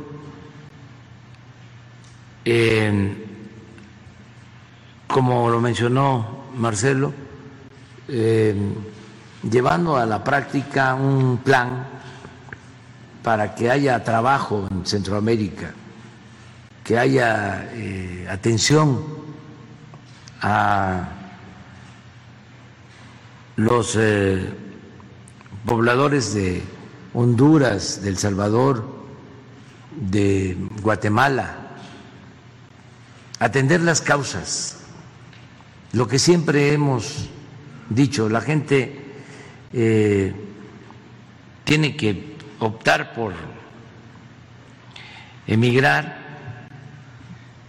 porque no tiene opciones, no tiene alternativas, no hay esperanzas en sus pueblos. Entonces, ya es tiempo de iniciar una etapa nueva en la política migratoria, en donde lo fundamental sea el desarrollo de los pueblos, el bienestar de los pueblos. Sobre eso eh, trata la carta y sobre eh, también el revisar a fondo que existe necesidad de fuerza de trabajo, tanto en Estados Unidos como en Canadá. No hay fuerza de trabajo suficiente para impulsar el crecimiento económico en América del Norte. El subsecretario Hugo López Gatel dio a conocer que hay cuatro juzgados que están otorgando amparos para vacunar a menores de edad, por lo que consideró que algunos despachos están llevando a cabo una acción deliberada para obtenerlo. Sin embargo, dijo que por cada vacuna que se desvía un niño o niña, se le quita una persona de mayor riesgo. Escuchemos. Hay eh, cuatro juzgados en donde están llegando la gran mayoría de estos amparos. Eh, esto pareciera ser que eh, algunos despachos de abogados ya identificaron cuál es el sitio donde están trabajando y es muy probable que estén en una acción deliberada para esto. Ahora, nosotros lo hemos tomado desde luego en sentido muy positivo, tal como lo acaba de mencionar el presidente. Lo que nos llama la atención cuando leemos con todo detalle los argumentos que esgrimen los jueces para soportar su sentencia es que existen elementos de confusión muy importantes de los aspectos técnicos de la salud pública. La vacunación contra COVID no es una vacunación que tenga como propósito la protección individual, sino la protección poblacional. Entonces, si consideramos a la edad, no hay razón para saltarse a la edad. Desde luego expresamos que nos parece como usted misma lo dijo, completamente legítimo que cada familia, cada persona quiera ser la primera en ser vacunada. A todo mundo, y qué bueno, le gustaría ser ya, en ese momento, la persona vacunada. Pero no hay que perder de vista que por cada dosis que, por ejemplo, por acción judicial, por estas sentencias de amparo, se desviara hacia un niño o una niña cuyo riesgo es considerablemente menor, se le está quitando la oportunidad a una persona que tiene un riesgo mayor. Bueno, ¿y en qué quedó el tema de la agregada cultural de México en España? Hoy el presidente Andrés Manuel López Obrador dijo que ya fue aceptada su propuesta de enviar a una poetisa indígena como agregada cultural de México en España y que el nombramiento podría darse este mes. Escuchemos. Sí, este, yo creo que en unos días más, pero sí está aceptada. Incluso ya se hicieron propuestas, este, se están analizando de quienes este, eh, podrían ocupar ese cargo, ¿no? ¿Considera que en este mes, por ejemplo, podríamos saberlo? Este mes, este mes se tiene que resolver. Eh, es la Dirección de Cultura de la Secretaría y la representante de Cultura de México en España, las dos cosas. Bueno, pues Julio, esto es algo de lo más relevante de las últimas horas y ya nos estamos preparando para el programa del el día miércoles. Muy bien, todavía nos quedan algunas cosas. Eh, déjame nada más comentar. Em, hoy Hernán Gómez, usted lo conoce, él ha sido conductor de programas de televisión, tanto en Canal 11 como en La Octava, donde sigue todavía con su programa El Octágono. Hoy publicó Hernán Gómez Bruera en Twitter, Dijo, por alguna extraña razón, mi columna de este martes en el Lealdo de México, donde expongo, por alguna extraña razón, eh, mi columna de este martes en el Lealdo de México, donde expongo las muchas interrogantes que deja la salida de Julio Cherer Ibarra, no apareció publicada como de costumbre.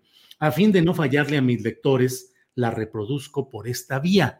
En esa columna que se llama Las interrogantes que deja Scherer, Hernán Gómez, entre otras cosas, dice, entre los círculos de poder, las cosas se saben, aunque no siempre se quieran contar. Y es sabido que el presidente no le perdona al exconsejero jurídico el papel que jugó en la última elección, donde, de la mano de su primo y aparente socio, Hugo Scherer, promovió a candidatos opuestos a Morena en varios estados. Incluso un político de la oposición fue a contarle al presidente el papel que habían jugado los Scherer al tramitar amparos a favor de Maru Campos en Chihuahua, que fue la candidata panista gobernadora, en una lógica que parecía exhibir a un funcionario utilizando su poder e influencia para favorecer sus propios intereses. Escribió Hernán Gómez Bruera en esta columna que no fue publicada hoy en el Lealdo de México, Dice, en su mensaje final, Cherer anunció que volvía a sus actividades privadas. Como periodistas, sin embargo, estamos obligados a preguntarnos si en verdad alguna vez se apartó de ellas porque ningún empresario está peleado con su dinero. ¿Ha estado Scherer libre de conflictos de interés? Híjole, yo aquí pongo un paréntesis y le digo lo que acabamos de escuchar con el director de Conagua, que dice que no recibe las ganancias de la empresa eh, de la que es propietario al 50% y que recibe eh, decenas de millones de pesos del gobierno de la Ciudad de México encabezado por Chainbaum y de la propia, del propio gobierno federal, del que él ahora forma parte. Bueno, entonces eso dice, dice, em, eh, dice Hernán, en esto el exconsejero jurídico amasó un enorme poder. Eh, y pregunta Hernán Gómez, ¿utilizó Julio Scherer su poder sobre las instituciones de procuración e impartición de justicia solo para favorecer a la 4T o también sus propios intereses? ¿Qué se puede decir acerca de sus actividades como abogado litigante? ¿Realmente se apartó de ellas o utilizó otros despachos para llevar casos en cuya resolución podía influir? ¿Por qué será que su huella parece haber quedado impregnada en tantos lados? ¿Por qué a pesar de su bajo perfil se habla de él con temor? ¿Será que este exfuncionario se tomó en serio esa máxima de la 4T, eh, la que a mí y a otros nos hace ser simpatizantes de ella, de separar el poder económico del poder político? Cierra Hernán Gómez. Es bien sabido que Cherer llegó al gobierno siendo un hombre rico. Sería lamentable que pasara a la historia por haberse marchado aún más rico. Quienes creemos en la autoridad moral de López Obrador y de este gobierno, estamos obligados a cuestionarlo, a cuestionárnoslo, más aún tratándose de una figura con tanta influencia. Bueno, pues esto fue lo que escribió Hernán Gómez Bruera y él dice que por alguna extraña razón esta columna no apareció publicada como de costumbre hoy en el Lealdo de México. Bueno, pues esto es lo más relevante de este día. Adriana, creo que ya después de todo esto ya estamos en condiciones de agradecerle a la audiencia, de agradecerle a la tripulación astillero y a ti, Adriana, por el trabajo de este programa y prepararnos para el de mañana, que es miércoles, mitad de semana, Adriana. Así es, Julio, y, mañana pues ya acá de regreso Rubén Luengas en sus 15 minutotes y, y también listísimos con la mesa de periodistas, Julio.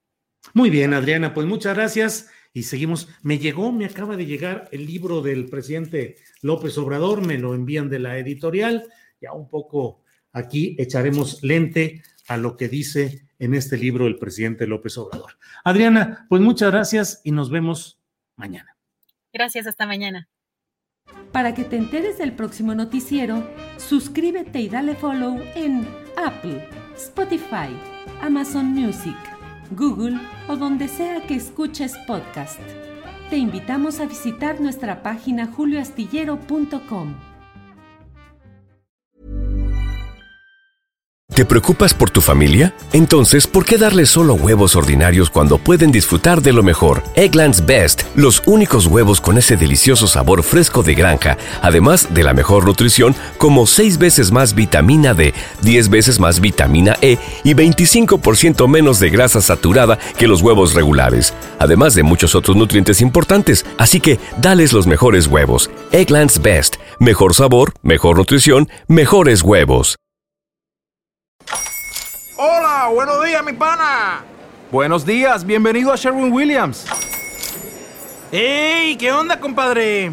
¿Qué onda? Ya tengo lista la pintura que ordenaste en el ProPlus app. Con más de 6.000 representantes en nuestras tiendas listos para atenderte en tu idioma y beneficios para contratistas que encontrarás en aliadopro.com. En Sherwin Williams somos el aliado del PRO.